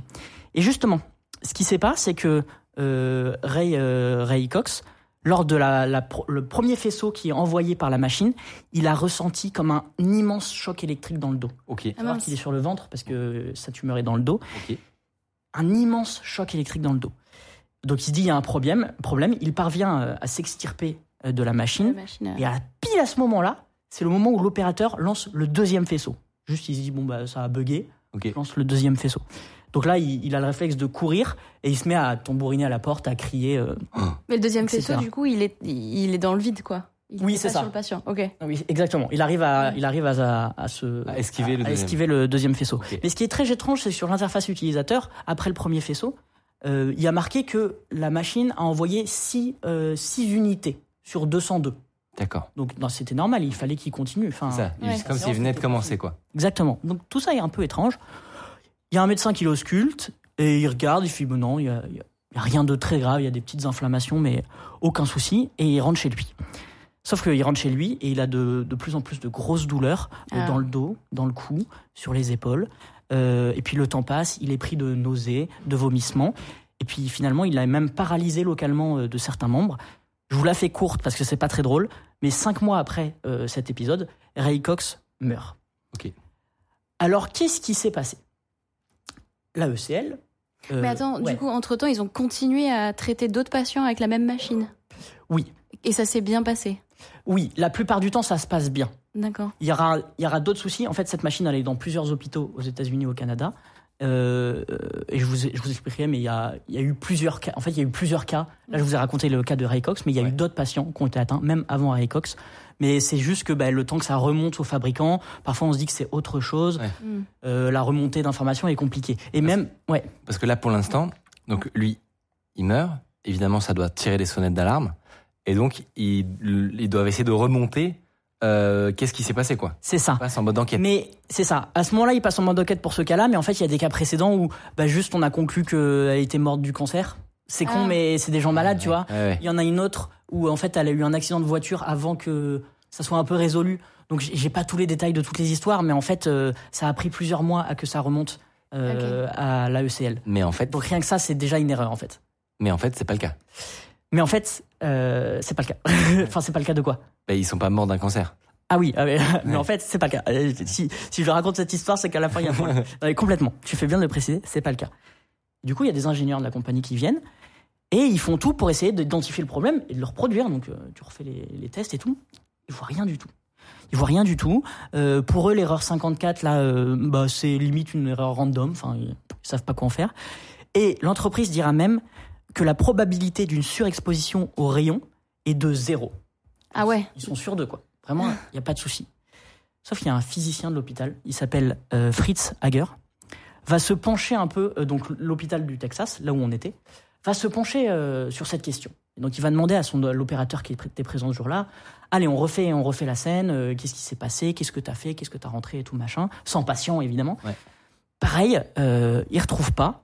Et malheureusement, il va y avoir un second accident, moins d'un mois, second accident, moins d'un mois plus tard, dans le même hôpital, avec la même machine Sur une autre personne, du sur une autre personne et en plus là c'est encore plus tragique parce que c- elle avait euh, des, des soucis à la tête Ah oui. donc en fait le rayon a, a impacté direct sa tête et elle est Ouais. morte euh, elle a agonisé elle est morte au bout de trois semaines en fait Ah ouais. Ok. vraiment là c'était c'était très rapide elle a dit j'ai ressenti comme si j'étais dans un four quoi donc vraiment tu te dis il y a quand même un problème Horrible. C'est une- c'est une mort c'est horrible. horrible ça a vraiment enfin je, je me focus sur le Ouais. sur la technique et tout parce que d'un point de vue euh, d'un point de vue médical c'est absolument atroce quoi. Et je, je me demande même pourquoi ils ça, ils ont pas réagi plus tôt. En fait je sais pas à quel point ils ont arrêté la machine et tout Ouais. mais bon là il y a un mois plus tard elle a fonctionné quoi. Donc euh, et, et je pense qu'en fait juste ils disaient, ils disaient que c'était pas la machine. Il y avait vraiment ce truc où tu, tu c'est pas possible tout fonctionne tout fonctionne bien. Bon, du coup, euh, Fritz, euh, Fritz Hager, le, le physicien, il reprend. Et là, l'opérateur, il, se- il reprend ses essais de reproduire le, le bug. Et là, l'opérateur, il se souvient très bien de, de ce qu'il a fait. Et ils vont enfin comprendre. Et du coup, euh, je vais vous expliquer. Mais avant, avant de vous expliquer, est-ce que vous avez des petites idées? Il, pas parce qu'il a modifié de X à E. Et, et du coup, euh, au moment où il fait cette modification-là, quelque part, il y a un check qui est pas fait et il met pas la bonne dose.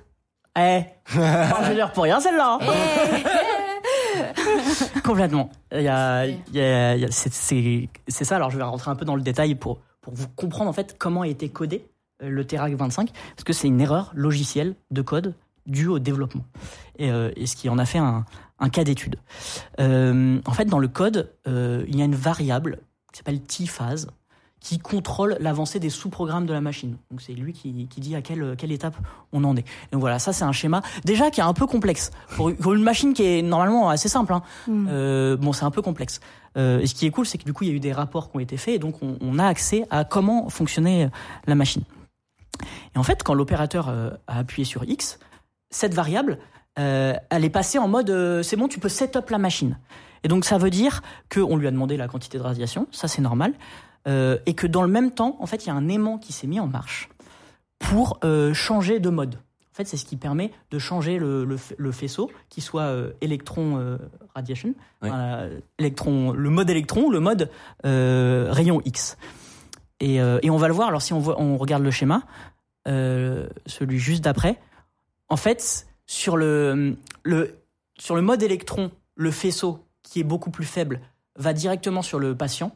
Hmm. Et sur le mode euh, rayon X, en fait, il y a une- ce qu'ils appellent une cible. Alors, honnêtement, j'ai pas bien compris pourquoi ils appellent une cible, mais globalement, il faut que ça passe par un, un, Un filtre. un filtre, parce qu'en fait, le, le rayon est, est beaucoup plus fort. Euh, et donc, il y a l'aimant qui change le faisceau, mais la cible ne change pas. Euh, et alors, oui, là, je vous ai embrouillé. Euh, Oui. il y a donc du coup le faisceau se met en mode euh, X. Normal, on lui a demandé ça. Et après, il change. Sauf que euh, je vais la refaire. Ouais. Ok, Attends, mais je vais, te- je vais te Ouais. dire où j'en suis resté. ok. Donc, il y a le gars sur son logiciel, il s'est trompé. Ouais. C'est ça que j'ai retenu. Et en fait, il a mis X, mais en fait, il, il fait un rollback et il met E à la place. C'est ça. Donc en fait, quand il appuie sur Sauf que la machine n'a pas switché de mode, quoi. Sauf que là, en fait, quand tu as appuyé sur X, ça envoie directement l'instruction de prépare ton setup pour le mode rayon X. L'opérateur change, il appuie sur E parce qu'il s'est trompé. Le problème, c'est que en fait, la machine s'était déjà enclenchée et donc l'aimant devait bouger et l'aimant met 8 secondes à bouger. Ah. Et le gros problème, c'est que pendant ces 8 secondes, tu peux taper n'importe quoi sur ton ordinateur, le système ne prend pas en compte. Et donc, la machine n'est jamais repassée en électron mode. En, en électron, Ouais, ouais. en mode électron. Parce que l'opérateur allait trop vite. Et en fait, parce que l'opérateur était trop rapide et que lui, il connaît, il connaît la machine par cœur, il a fait hop, flèche du haut, modifié E. Hmm. Et 8 secondes, c'est une éternité pour une Ouais. machine que tu connais bien. Résultat, Ray Cox, notre patient, il a reçu des rayons X avec un dosage très important alors que la cible n'était pas en place. Hmm.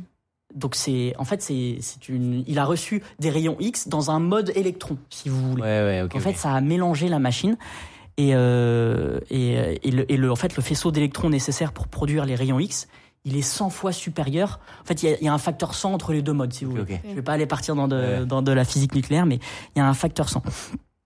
Euh, alors du coup, euh, comment donc ça c'est ce qu'a subi euh, Ray Cox. Comment c'est possible? Et en fait, bah, derrière cette erreur de, de conception, il y a une erreur logicielle. C'est le problème de concurrence, le waste condition en anglais. Est-ce que l'un de vous veut l'expliquer ou, euh, ou j'y vais parce que c'est un truc très courant en dev. euh. Non, non, vas-y. Euh, bah alors moi je vais vous faire très applicatif sur ça. Euh, en gros la variable euh, t-phase, elle pouvait être écrite par deux processus séparés et il n'y avait aucune logique de priorité. Pardon, il n'y avait aucune euh, logique de priorité. C'était le premier servi. Et en fait là il y a un processus qui euh, le, le- le changement de mode euh, physiquement de la machine qui a pris cette variable alors qu'il y a quelqu'un d'autre qui a voulu réécrire dedans. Et, ça, et, et en fait, c'est le processus 1 qui a gagné. En et fait, donc- imaginez-vous que c'est comme s'il y avait deux programmes en même temps Voilà, c'est ça. qui se battent euh, pour accéder à une certaine zone de la mémoire ou, ou une certaine action. Euh, et c'est un problème de programmation classique. C'est ça. Et C'est un problème de concurrence, on pourrait dire en français. Et bon, bah, c'est très connu, mais dans les années À la- 80, À l'époque, euh, ouais, j'allais dire, à Euh, l'époque, c'était peut-être pas. euh, c'était quelque chose qui un peu moins connu, mais on va, on va voir qu'il y a quand même eu, eu des soucis dans les phases euh, dans le process. de, de, de développement.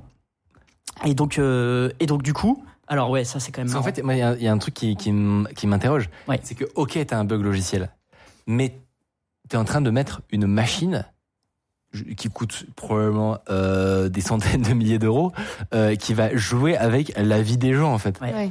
Donc, comment c'est possible que un, un- un simple problème de concurrence, un simple, un petit bug classique que n'importe qui pourrait faire, comment c'est possible qu'il soit à l'origine d'un changement de la machine, d'un changement hardware qui soit létal? C'est-à-dire que Ouais. Que Ben, ça en pose fait, plein de questions, je trouve. Ce qui est fou, c'est qu'il n'y ait pas de garde-fou, quoi. En- Exactement. Et on va, on- le filtre. Eh Et... ben, je vous propose de tous les recenser, Ouais. ces garde-fous. Euh, en fait, la première chose, c'est que je l'ai dit au début, ils ont enlevé toutes les sécurités hardware, où tu avais vraiment un, Ah ouais. un bouton à enclencher. Ce que tu avais sur le Terac 6 et le Ouais. Terac 20, il n'y avait jamais eu aucun souci. Hmm. Là, se sont dit full software. Mais déjà, mais naïveté. Déjà, quelle naïveté. Sur une, sur une, une machine dans un hôpital, il faut être confiant. Quoi. Enfin, c'est, bon, après, euh, voilà. Euh, deuxièmement, en fait, à l'époque, euh, le développement euh, de logiciels, euh, bah, c'est pas du tout comme de nos jours, c'est assez confidentiel. Il y a des petites communautés de, de programmeurs et il y a un peu une croyance qui fait que si un logiciel fonctionne pour la fonction qu'on lui a dit de réaliser, c'est OK. Ça ne marchera buggera toujours. jamais, Ah, oui. ça buggera toujours. Et en fait, on s'en rend pas compte. Ouais. Euh, nous, c'est con, on a joué à des jeux vidéo et on voit qu'il y a des bugs dans le jeu vidéo. Hmm. Mais en fait, à l'é- à l'époque, euh, surtout quand tu es un gestionnaire de projet et t'es pas du tout développeur, bah, tu t'en rends pas compte et tu te dis ça, c'est des maths, ça ne, ça ne Ouais. peut pas dysfonctionner quoi. Donc si on a fait le test que la fonction euh, euh, Fais ce qu'il fait faut. fait ce qu'il faut, bah, en fait ça fonctionne. Infaillible, ouais. C'est hyper intéressant. Et en fait, toutes les erreurs qui ont été faites partent un peu de cette croyance que bah, c'est bon. Enfin, Le code marche. le- et le, Alors le- qu'en fait- par exemple, Non. le fait, à mon avis, le fait de faire une, une machine qui est entièrement contrôlée par le logiciel, pour eux, c'était vraiment une avancée. Ouais. En mode, mais juste ça va régler plein de soucis entre guillemets. Ouais. quoi. Donc il y a ça. Euh, et, euh, et surtout, il y a le comportement de AECL, donc la compagnie qui a, qui a, a mis au point cette machine, qui est vraiment Le, particulier. le déni? Alors, le déni. Alors, exemple de déni, quand ils se sont aperçus du problème, quand même, euh, après que le physicien ait remonté les problèmes, ils se sont dit bon, ok, on va faire un patch. Euh, le patch, je vous- j'envoie une lettre à tous les gens qui ont un Terac 25 dans leur hôpital. On vous propose de bannir la flèche du haut qui permet d'éditer le mode. C'était le patch proposé. C'est chaud. Vraiment, ils Et- ont un comportement particulier. Ils auraient limite pu dire, vous avez qu'à pas vous tromper entre eux et. Attendez 8 secondes, putain. Ouais, attendez 8 secondes. Honnêtement, je m'attendais quasiment à ça dans, dans le rapport. Compte euh, 8 que secondes dans ta tête et après euh, appuie sur le bouton, tu sais. Genre... Et au pire, c'est ta faute s'il meurt. Euh, Non mais c'est ça en vrai. Exactement. Euh, Autre, autre problème, euh, alors tu l'as dit, euh, c'était développé en assembleur, donc par des machines, euh, on va peut-être pouvoir les voir, mais euh, bah, c'est PDP euh, 11 et, euh, et puis le, le petit ordinateur qui per- permettait de taper à côté. Donc c'est une grosse machine. hein. Le petit ordinateur qu'on a vu, c'est juste l'interface aussi. Ça c'est le, ça c'est le, l'ordinateur qui est à côté de, du Terac 25 quoi. Euh, Il y a un design électronique très complexe euh, à, à la machine et donc il fallait développer euh, le software. Euh, et là ils se sont dit ok à qui on va faire appel euh, pour développer euh, le logiciel de notre nouvelle machine incroyable qui envoie des radiations euh, pour guérir le cancer. On va confier ça à un unique programmeur amateur. Ok. Ouais. Ok. Parce qu'en fait, euh, c'était l'époque de l'électronique, donc je suppose qu'ils avaient des ingénieurs en électronique très très euh, haut placés, enfin très très compétents. Mais en fait, ils ont juste demandé. Donc c'est un, en mec tout seul qui a codé ça. Donc pour un mec tout seul, là, ce qu'on a vu, C'est pas mal. C'est pas mal. c'est beau. Hein Ah. Et en fait, ce qui est dramatique dans cette histoire, c'est que lui, le programmeur euh, amateur, euh, amateur, donc je pense que c'était un hobby, quoi. C'était qu'à l'époque, c'était à moitié un métier pour lui. Je pense que c'est c'est dans ce sens-là. Et en fait, je suppose qu'il connaissait même pas les, le fonctionnement de la machine, ce que Mm. ce que c'était de la radiothérapie. Peut-être qu'on lui avait un peu expliqué, mais mais en fait, je pense qu'il avait même pas conscience de créer un programme qui qui, qui avait une, une importance euh, vitale. Parce que attends, attends, quand tu, quand tu y réfléchis là, imagine, tu es le dev qui a fait ce bug là. Ouais. En vrai. Je sais pas Ouais. si tu dors très bien là. Et Ouais, ben, ouais, c'est- heureusement, son identité a jamais été révélée, même dans les, pro enfin, dans les procédures et tout machin. On sait pas qui c'est. Euh, Mais en vrai, c'est pas. Moi, je dirais, pas plus c'est mal. c'est pas de sa. f- C'est pas réellement de sa Non, faute non, en non, fait. Et surtout Je pense que- qu'il y a, il y, a des- il y, a, il y a des briques dans le process qui sont pétées là en fait. Et justement, qu'est- qu'est-ce qu'on aurait pu faire pour éviter ça, même s'il est un unique programmeur, etc. Pas des tests par exemple Oh Question qu'on leur a posée. Est-ce qu'ils ont fait des tests? Alors l'AECL a répondu Ah oui, on a fait 2700 heures de tests logiciels. Très bien. On leur a demandé des données, des rapports sur ces tests. Ils ont dit alors, on a fait 2700 heures de tests logiciels, mais euh, en fait par les opérateurs de la machine directement. Oui, donc d'accord. C'était des tests en production. AECL vient d'inventer les tests en production. Euh, en fait, c'était le nombre d'heures que la machine avait tourné euh, jusqu'aux accidents. Sur des vrais patients. Sur, évidemment, bah oui. juste mytho. Euh, Voilà. Pas mal, pas mal. Euh, donc aucun test. Pareil, il y a du code qui a été repris euh, des machines Terac 6 et Terac 20 qui ont été développés par des Français en plus. Aucun test de régression pour savoir si le code qui marchait sur les anciennes machines marche sur les nouveaux. Enfin, vraiment aucun test. Et en fait, quand je dis aucun test, c'est que ils ont assemblé les machines dans les hôpitaux parce que tu peux pas les amener directement, c'est des grosses machines. Et en fait, ils avaient jamais fait de test auparavant. Ils ont mis les machines dans les, dans les hôpitaux, ils les montent, ils font quelques tests pour voir si ça fonctionne, et c'est tout. Après, il n'y a vraiment aucun test. Euh, du coup, je finis sur cette histoire et sur ce qui s'est ré- réellement passé euh, avec Ray Cox et les cinq ou six autres patients. En fait, on sait même pas trop exactement combien il y en a eu.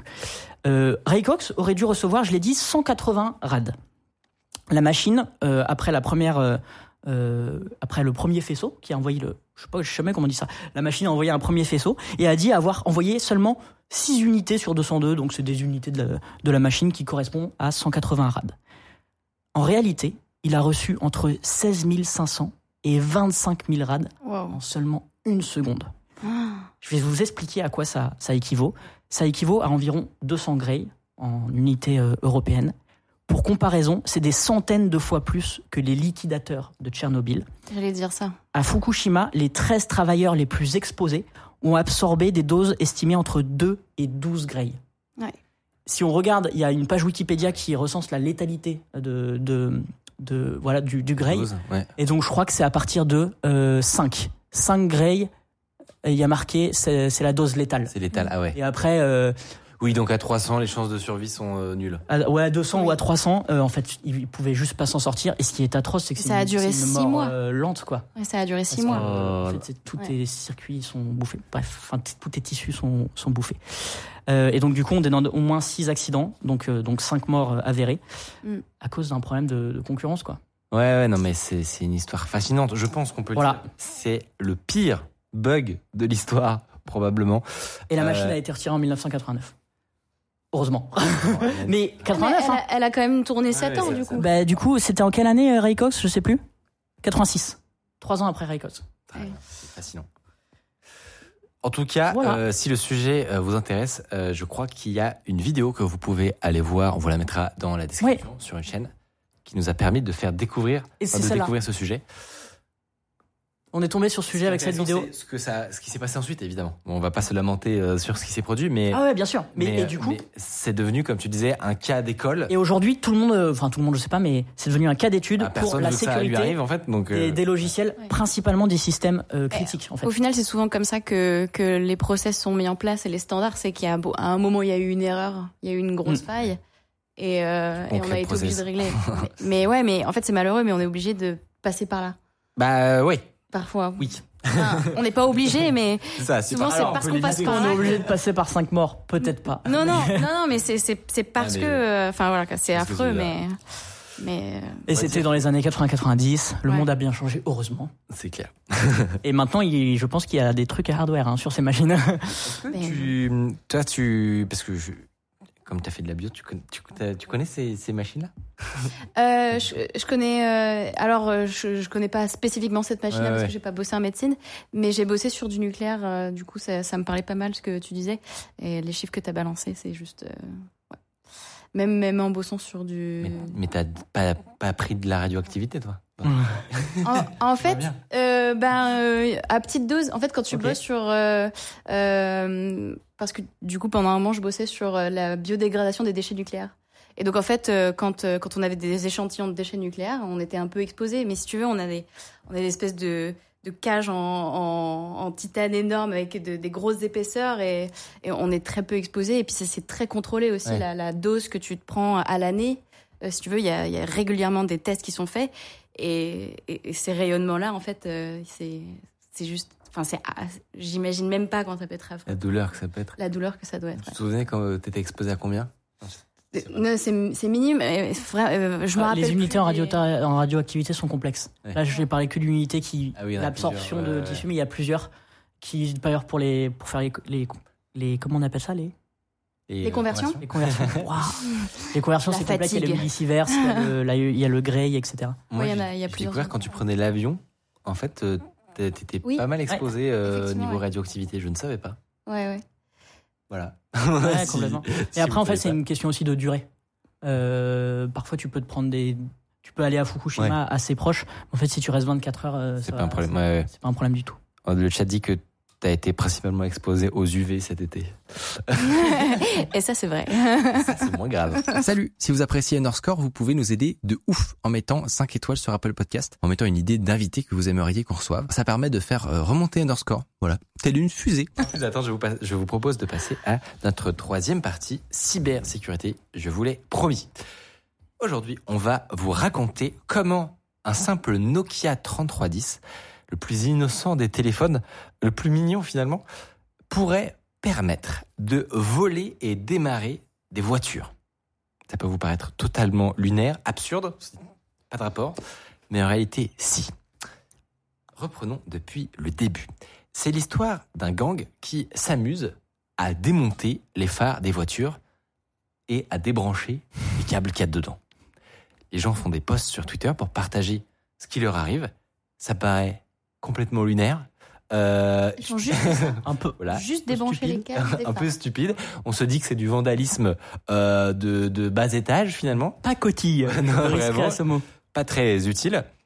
Mais a priori, les gens ne s'alarment pas plus que ça. Ils vont juste devoir euh, remplacer leur phare, ils pensent.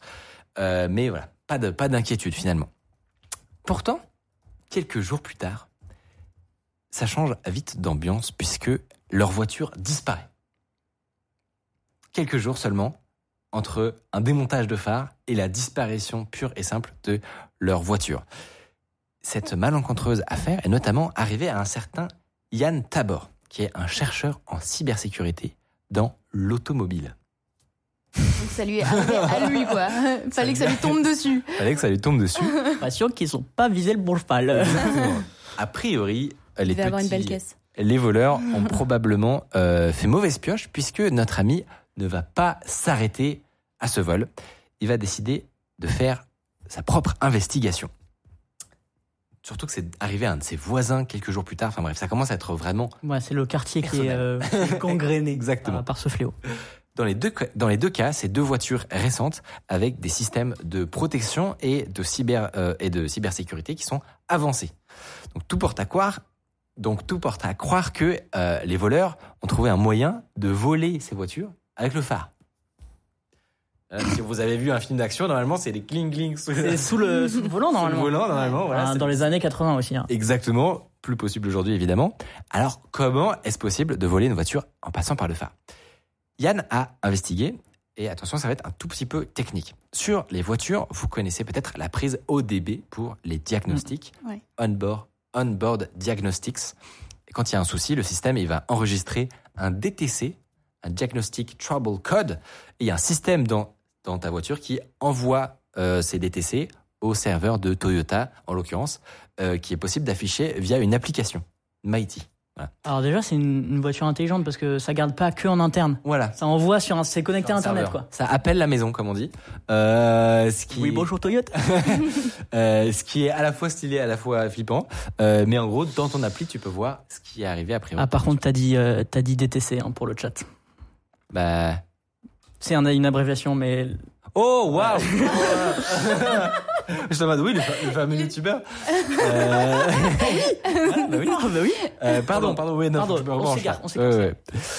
Dans ces codes euh, DTC, donc, on trouve la nature du défaut, mais aussi un arrêt sur image de la voiture. Donc, un ensemble de données et de capteurs au moment du défaut.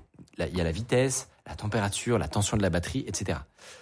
Donc, c'est hyper utile. Ça peut aider les techniciens à poser un diagnostic ou un chercheur, par exemple, qui n'aurait plus sa voiture parce qu'elle a été volée. euh, ça peut Ah, c'est malin. D'avancer dans son enquête. Au moment du vol, la- euh, Yann constate sur les DTC que l'éclairage a été perdu. En même temps, les voleurs ont arraché les câbles, donc a priori, Ouais.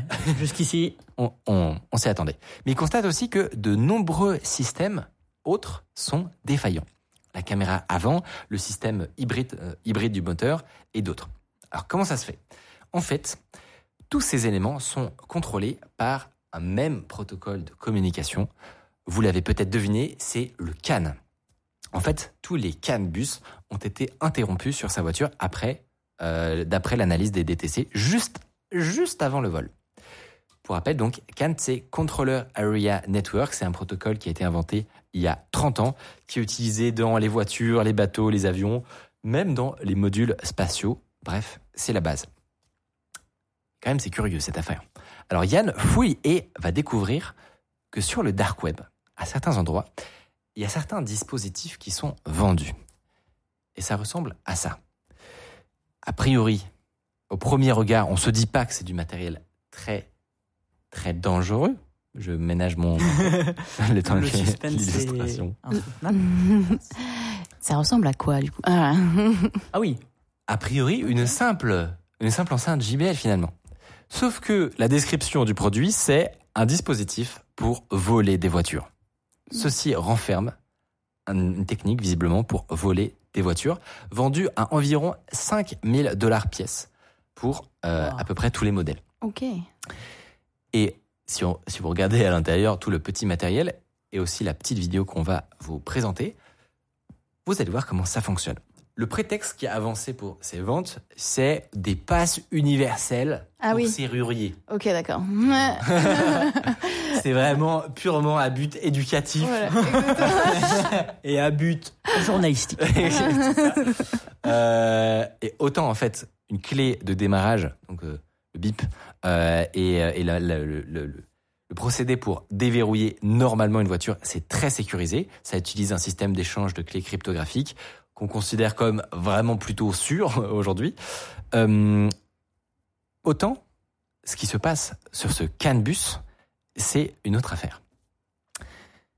Est-ce que, Mathieu, pour comprendre un petit peu mieux comment se passe cette fameuse attaque, tu peux nous expliquer comment ils ont réussi justement à ne pas passer par la grande porte, à ne pas avoir utilisé la clé et l'échange cryptographique, et comment ils ont pu s'introduire par le CAN Ouais, parce que du coup, en utilisant la clé, en fait, c'est assez compliqué. Alors, il y a des techniques de relais, on pourra en parler une autre fois, mais là, c'est pas du tout ce qu'ils ont fait, parce que c'est une technique qui commence à être connue, et ben forcément, quand c'est connu, on veut trouver autre chose. Et en fait, là, ils ont utilisé une technique qu'on appelle le CAN injection, donc l'injection sur le CAN. Donc, tu l'as dit, le CAN, c'est un bus de communication utilisé euh, bah, un peu partout. En fait, principalement sur des systèmes embarqués, des systèmes qui bougent, euh, donc tout ce qui est transport euh, spatial. euh, euh, c'est vraiment, c'est un peu l'Ethernet de la voiture, si Ouais, je devais le simplifier euh, comme ça. Et alors pour la voiture de, de Yann, on a un schéma un peu du, du réseau CAN, du bus CAN, on appelle ça, euh, qui, qui décrit un peu toutes les fonctions. Voilà. Ah ouais, c'était une image en transparence. Euh, elle sera dégueulasse, euh, elle sera mieux lors du montage. Donc vous voyez que sur, euh, sur ce schéma, on a trois euh, CAN bus. On a le rouge, le vert et le noir. Et il y a une passerelle au milieu qui, euh, qui les relie tous. Et en fait, du coup, les trois canbus peuvent euh, interagir euh, entre eux. Et donc, le but de l'attaquant, ça va être euh, d'envoyer un signal sur ce canbus de clé valide. Euh, et en fait, euh, le canbus, ce n'est pas quelque chose qui est chiffré. C'est pas proposé par des, pas, pas protégé par des clés cryptographiques, tout simplement parce qu'en fait, il n'a pas été créé pour ça. C'est à l'intérieur d'un dispositif fermé, euh, d'une voiture, d'un bateau. Normalement, il y a personne qui peut se connecter sur le canbus Depuis l'extérieur. depuis l'extérieur. Sauf que euh, les pirates, les voleurs en l'occurrence, euh, ils ont trouvé une façon de, de s'in- de s'injecter dans le canbus, je vais en parler juste après. Et en fait, le plus proche où il y a un fil canbus qui traîne, c'est par le phare. En tout cas, sur ce modèle de voiture, c'était par le phare. Et donc. Le phare le- droit, là, on le exactement, voit. le phare euh, gauche, ou Gauche droit, ou droit. ouais. euh, on peut, via ce phare, en fait, accéder à un premier canbus. Et en fait, via cette passerelle, on va pouvoir envoyer, Se déplacer. se déplacer, envoyer des messages canbus. Alors, c'est pas si simple, et je vais rentrer un petit peu dans le détail parce que c'est super intéressant et super euh, malin. Donc, le but, je l'ai dit, c'est d'envoyer un message de clé valide et bah, notamment d'envoyer, là c'est en bleu sur le schéma, euh, le door control, donc d'envoyer un message pour ouvrir la porte et d'envoyer un message pour allumer le, moteur. Alors, je, juste si je comprends bien, l'objectif, c'est de reproduire un message qui est déjà utilisé par la voiture quand on appuie sur la clé. Exactement. Mm. Et en fait, vu que. ce- alors, autant le, le message, quand on appuie sur la clé, il est chiffré parce que c'est des ondes radio, autant quand il commence à, à rentrer sur le canbus, là, c'est plus chiffré. Et donc, en fait, répliquer un, un message de clé valide, ça, c'est pas compliqué. Mais quand même, il va falloir. Enfin, c'est c'est pas complètement en mousse, le système. Donc, il y a quelques, quelques systèmes. Donc, euh, donc, donc, comment ils font? Bah, On a compris, ils démontent le phare, euh, ils introduisent leur. euh, leur, euh, leur petit euh, circuit électronique qui est soit dans une enceinte, soit dans un E Nokia 3310. En fait, ils le cachent pour si jamais ils se font arrêter en mode non, non, mais j'étais en train d'appeler Ok. d'appeler quelqu'un. Euh, et donc, euh, ils vont brancher le, cet injecteur CAN. On va l'appeler euh, comme ça. Qu'est-ce qui se passe selon vous à ce moment-là? Euh, Au moment où il le branche. Ouais, Hmm. rien. Rien. Pourquoi? Parce que la voiture est éteinte. C'est Oui. con, mais. Ah, bah oui. Bah oui. Ah, il faut qu'ils attendent que. Et ben du coup, je me suis la personne renseigné. Comment, comment ça se passe en fait? Parce que la voiture est éteinte, il n'y a rien qui marche. En fait, si, il y a des trucs qui marchent. Euh, quand les voitures ne sont pas éteintes, en fait, euh, elles fonctionnent un petit peu. Quand une voiture est elle éteinte, éteinte, Pardon. Ouais. Elle Quand une, fonctionne quand voiture est éteinte, elle n'est pas vraiment éteinte. En fait, il y a tous ces calculateurs euh, CAN qu'on a vus sur le schéma sont en faible énergie pour Ah. éviter de pomper trop la batterie et elles sont réveillées par une trame du CAN bus euh, qui, qui est souvent soit le, calcul, soit le calculateur de porte quand tu ouvres la voiture, soit le calculateur euh, qui calcul- calculateur CAN qui gère la clé. Donc il y a un message magique. Il y a un message voilà qui va réveiller le bus CAN. C'est comme en du fait- Wake on LAN en fait. Exactement. c'est comme du Wake Online. Et en vrai, bah, ça m'a fait triper euh, d'apprendre ça. Voilà. Euh, donc du coup, euh, le, le, Wake, le, le can est, est réveillé. L'injecteur, pour l'instant, il, il attend un petit peu de voir passer un message. Euh, et bon, une fois que en gros l'injecteur s'est assuré que le, le buscan l'écoute, en gros c'est Ouais. ça qu'il fait, il, il se branche et il s'assure que euh, le buscan euh, est opérationnel. Euh, il va envoyer un message la clé est valide. La passerelle va faire re- le relais sur le schéma dans euh, le, le bus vert. J'essaye de pas me perdre parce que c'est un petit peu euh, technique. Euh, Ok. et là, on pourrait se dire bon bah c'est bon, ça marche. Euh, il a réussi, euh, il a réussi à réveiller la voiture. Euh, on n'a pas beaucoup avancé depuis 5 minutes, mais je vous ai expliqué des trucs marrants. Bref, il a envoyé un clé valide. Ça va dans le dans la branche verte et ça peut allumer la voiture. En fait, ça ne devrait pas marcher normalement, parce que les messages du véritable contrôleur de notre clé, celle qui nous appartient, de notre voiture, vont entrer en conflit avec les faux messages. Et ils vont, en fait, si tu compares les deux, va y avoir une différence quand même. Pour éviter ça, et c'est là qu'ils sont vraiment si intelligents, en fait, l'injecteur, il va, acti- il, va, il va activer un circuit supplémentaire. C'est comme s'il ajoutait une brique canne. Euh, je sais pas, euh, on rajoute un phare. D'accord. On rajoute un phare, sauf que c'est pas un phare. Et son rôle, c'est d'empêcher les autres calculateurs, ceux qui sont... euh, donc les calculateurs, c'est les modules. hein. Ouais. Les autres modules. Les autres modules CAN, c'est un peu comme. On imagine le, le CAN, c'est un- une toile d'araignée. Ouais, c'est ça. C'est un petit nœud sur le réseau, quoi.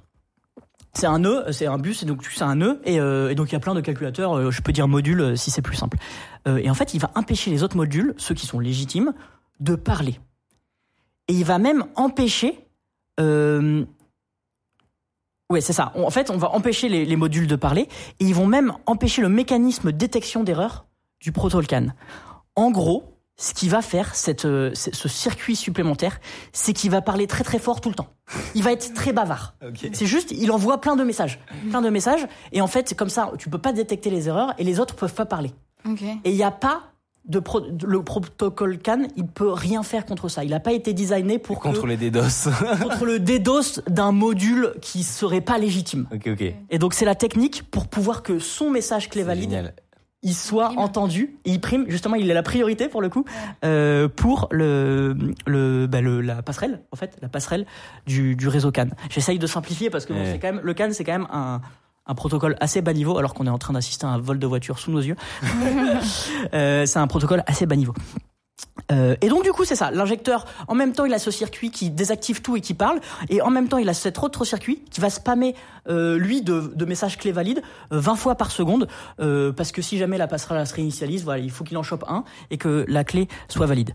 Une fois qu'il a fait ça, le pirate il peut appuyer sur un bouton sur son dispositif euh, et en fait la série de messages change pour demander cette fois-ci le déverrouillage des portes et après l'allumage moteur. Enfin tu vois il a, des petits pour changer le message en fait de la clé à la porte au, au, déverrou- au déverrouillage euh, du moteur. Alors pour l'utilisateur, c'est très très simple. Il a acheté ça euh, 5 000, 10 000 euros euh, sur le dark web. C'est très très simple. Pour celui qui a conçu le système à l'intérieur, il faut une sacrée connaissance du protocole Mm. Et comment il, com- parce que là tu dis, ils envoient le message clé valide. Comment il connaît le message clé valide, le gars? Je, je- en fait, si tu as accès à la voiture, tu l'as. Si tu as accès à une, une voiture, à un modèle de voiture, En gros, il doit, il doit, il a dû se plugger dessus Ouais. et rétro-ingénierer le, Ouais. le protocole et compter les, avec, euh, ouais, j'imagine que c'est comme son ça. oscilloscope, il a dû compter les, les 1 et les 0, quoi. Je pense que oui, mais, Mais- les gens sont très motivés. À vérifier en vrai, mais parce qu'ils ils racontent plutôt comment eux ils ont découvert comment ça fonctionnait, ils ont rétro-ingénieré pour le coup. Ils en ont acheté un sur le dark web, ils Ok. l'ont rétro-ingénéré. Celui qui l'a fabriqué, on sait pas trop comment il a fait, mais je pense qu'en fait il a juste récupéré les messages qui sont en clair du coup Ouais.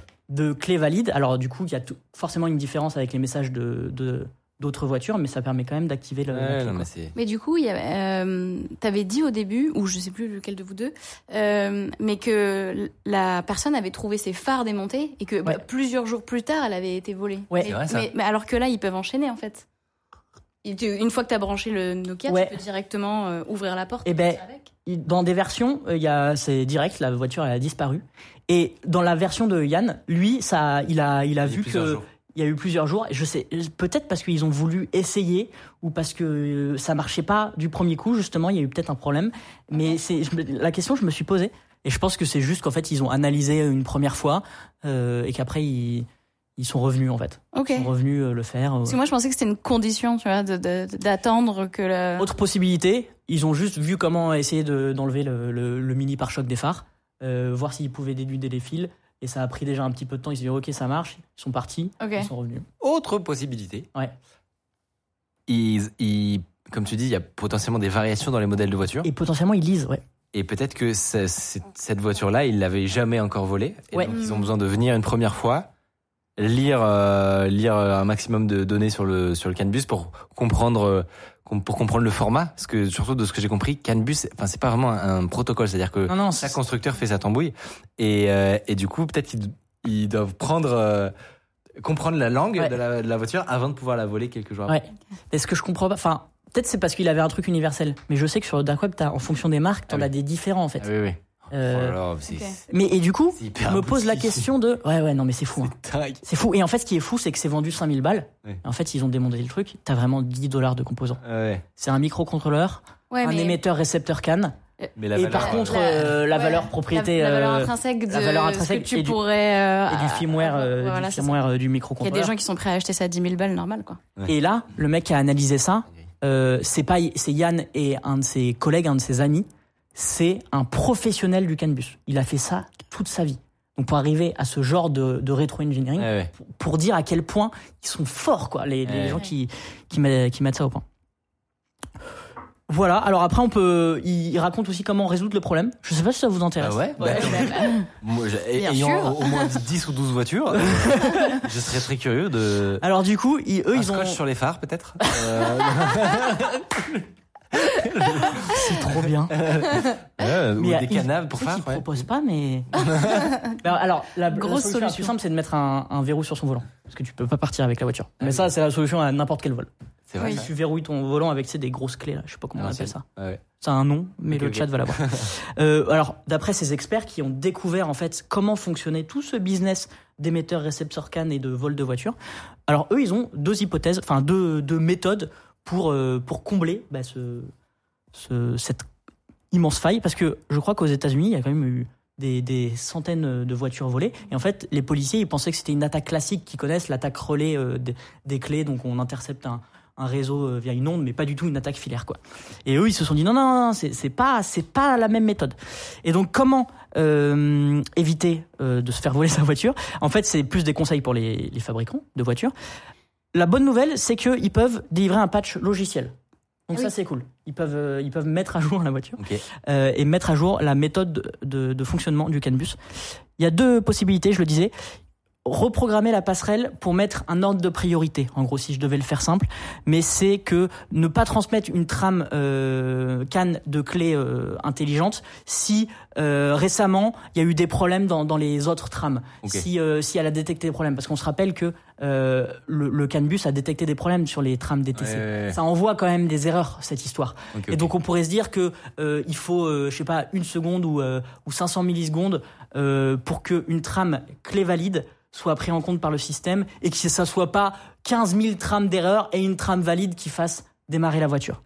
Ça, c'est une première hypothèse, mais ils disent que euh, potentiellement c'est contournable s'ils modifient leur hardware. Ok. Ah, ils disent pas comment parce qu'ils ont pas envie, euh, ils ont pas envie de donner des solutions aux voleurs. Ouais. Mais globalement, ils disent que euh, bah, ils- les voleurs pourront s'adapter. Ah oui, oui.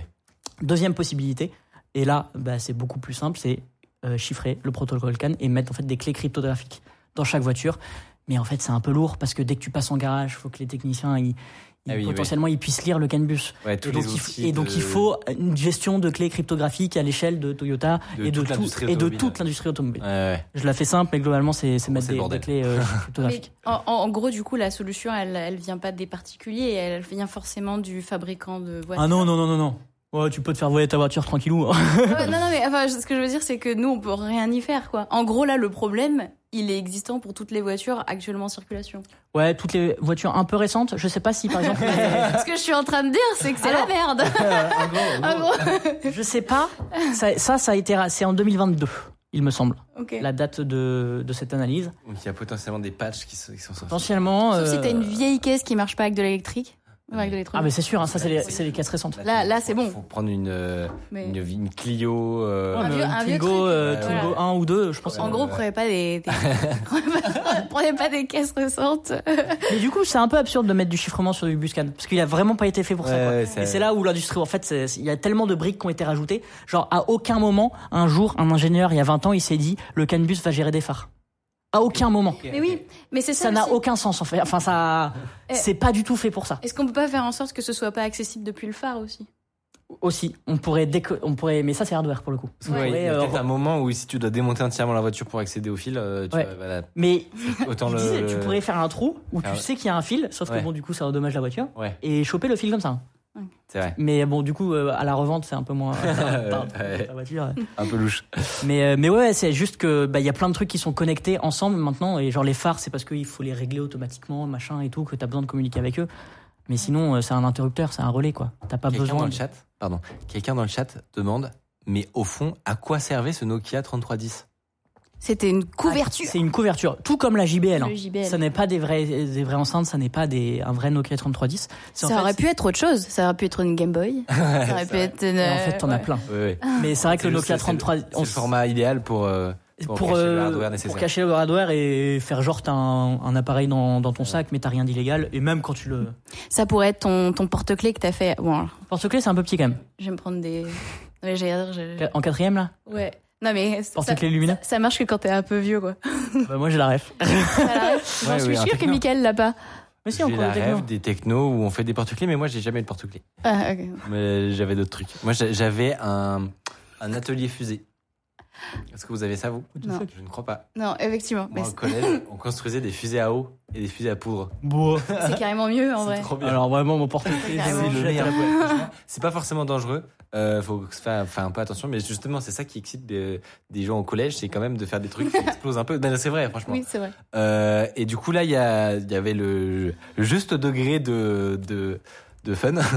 C'était pas non plus trop dangereux, mais des souvenirs assez dingues. Ça a l'air mieux que le Ça, porte-clés. hein. ça peut monter à 15, 20 mètres, hein, une fusée à eau comme ça, là. Ouais. C'est incroyable. Bref. il y a quelqu'un qui dit comment on la revend sans clé la voiture c'est une bonne question et je crois que les, les voitures étaient envoyées à l'étranger en fait Ok. Pour- bah, comme tout ce qui se revend Oui. euh, mieux à l'étranger Ouais, ouais. sur le territoire national Mais vrai, bah, c'est vrai, une mais c'est une bonne question, Euh, je- mais je crois que j'avais j'avais lu ça Après, peut-être que. euh, Bah, avec le, tu lui donnes le Nokia 3310, tu lui dis. C'est le, le gars qui comprend pas. Alors, À chaque fois que tu veux ouvrir ta voiture, t'as une petite trappe par le, par le phare, tu sais. Ouais. C'est comme à l'ancienne quand tu devais. T'avais une manivelle, une manivelle pour Ouais. démarrer ta voiture. Bah, c'est pareil. Et moi, ce qui, ce qui me termine, c'est que quand tu vois les vidéos de vol, eh ben, c'est vraiment des vidéos de vol à l'ancienne où t'as quelqu'un accroupi à Ouais. qui tripouille des fils. Mais en fait, c'est méga complexe qu'il y a derrière. Ouais. Je trouve ça incroyable. C'est vrai. C'est vrai qu'il y a un peu un, un côté film d'action Ouais. avec les, le, Avec les le court-circuit. Ouais. Trop bien. rien que de se dire que tu peux te brancher sur un câble qui traîne comme ça, t'arraches le câble, hop, tu En vrai, branches à la place hein. du phare. Ouais. C'est rigolo. Euh, C'est cha- chapeau aux Merci gens beaucoup hein. pour euh, cette. euh, Si vous n'avez pas tout compris, je me tiens à disposition, on en parlera plus tard. Oula, c'est dangereux de dire ça. Alors, les. Il ment. Pour toute question T'as dit quoi sur le les DM de Mathieu sont ouverts. Non, et on peut remercier quand même Ken euh, Tyndall et Yann Tabor qui ont Bah oui, non mais. tout rétro-ingénieré et qu'on fait d'ailleurs un billet de blog euh, sur leur blog. Alors il est un peu long, il faut, il faut se poser, voilà, une petite après-midi, euh, mais c'est super intéressant. Honnêtement, si vous aimez, vous aimez un petit peu l'électronique et l'informatique bas niveau, courez lire ce billet de blog. Et le chat d- dit que très très souvent, les voitures sont démontées et les pièces sont vendues en France ou autre. Il y a que le châssis qui est pas utilisé. Hmm, Euh, On a des spécialistes. intéressant. on a des Ouais, j'allais dire, ils s'y connaissent. Et sur ce, euh, on avance doucement vers la conclusion de cette émission. Euh, J'ai eu un peu peur avant cette émission parce que je vais pas vous mentir, je suis un peu malade en fait. Et donc euh, là, mon cerveau actuellement, il y a un i comme ça dedans. Euh, et pourtant, j'ai survécu. Donc je Je connais une super machine. nickel, euh, codé en assembleur aux petits en assembleur. Euh, en tout cas, j'étais très content de faire cette première avec vous. Ouais, c'était top. Et, euh, et d'ici la prochaine, euh, en fait, j'ai déjà hâte de résoudre tous les bugs qu'on a, Ouais. qu'on a vus. Mais en fait, ça fait plaisir de s'être relancé. voilà, c'est bon, là, moi, je suis dans le mood. Ex- Parfait, excellent. Parce que La, la machine est lancée. la machine est relancée. Euh, et, euh, et trop hâte de passer cette quatrième saison d'Underscore avec vous. Euh, N'hésitez pas, comme d'habitude, à suivre cette chaîne Twitch. On revient dans deux semaines, mercredi à 19h. Et, euh, et à vous abonner à la chaîne YouTube pour avoir les rediffs qui vont arriver bientôt. Et sur ce, euh, une très bonne soirée à vous. Bonne soirée. Eh, bonne soirée. Et puis, euh, Yes. et puis voilà. À dans deux semaines. Bye bye. plus.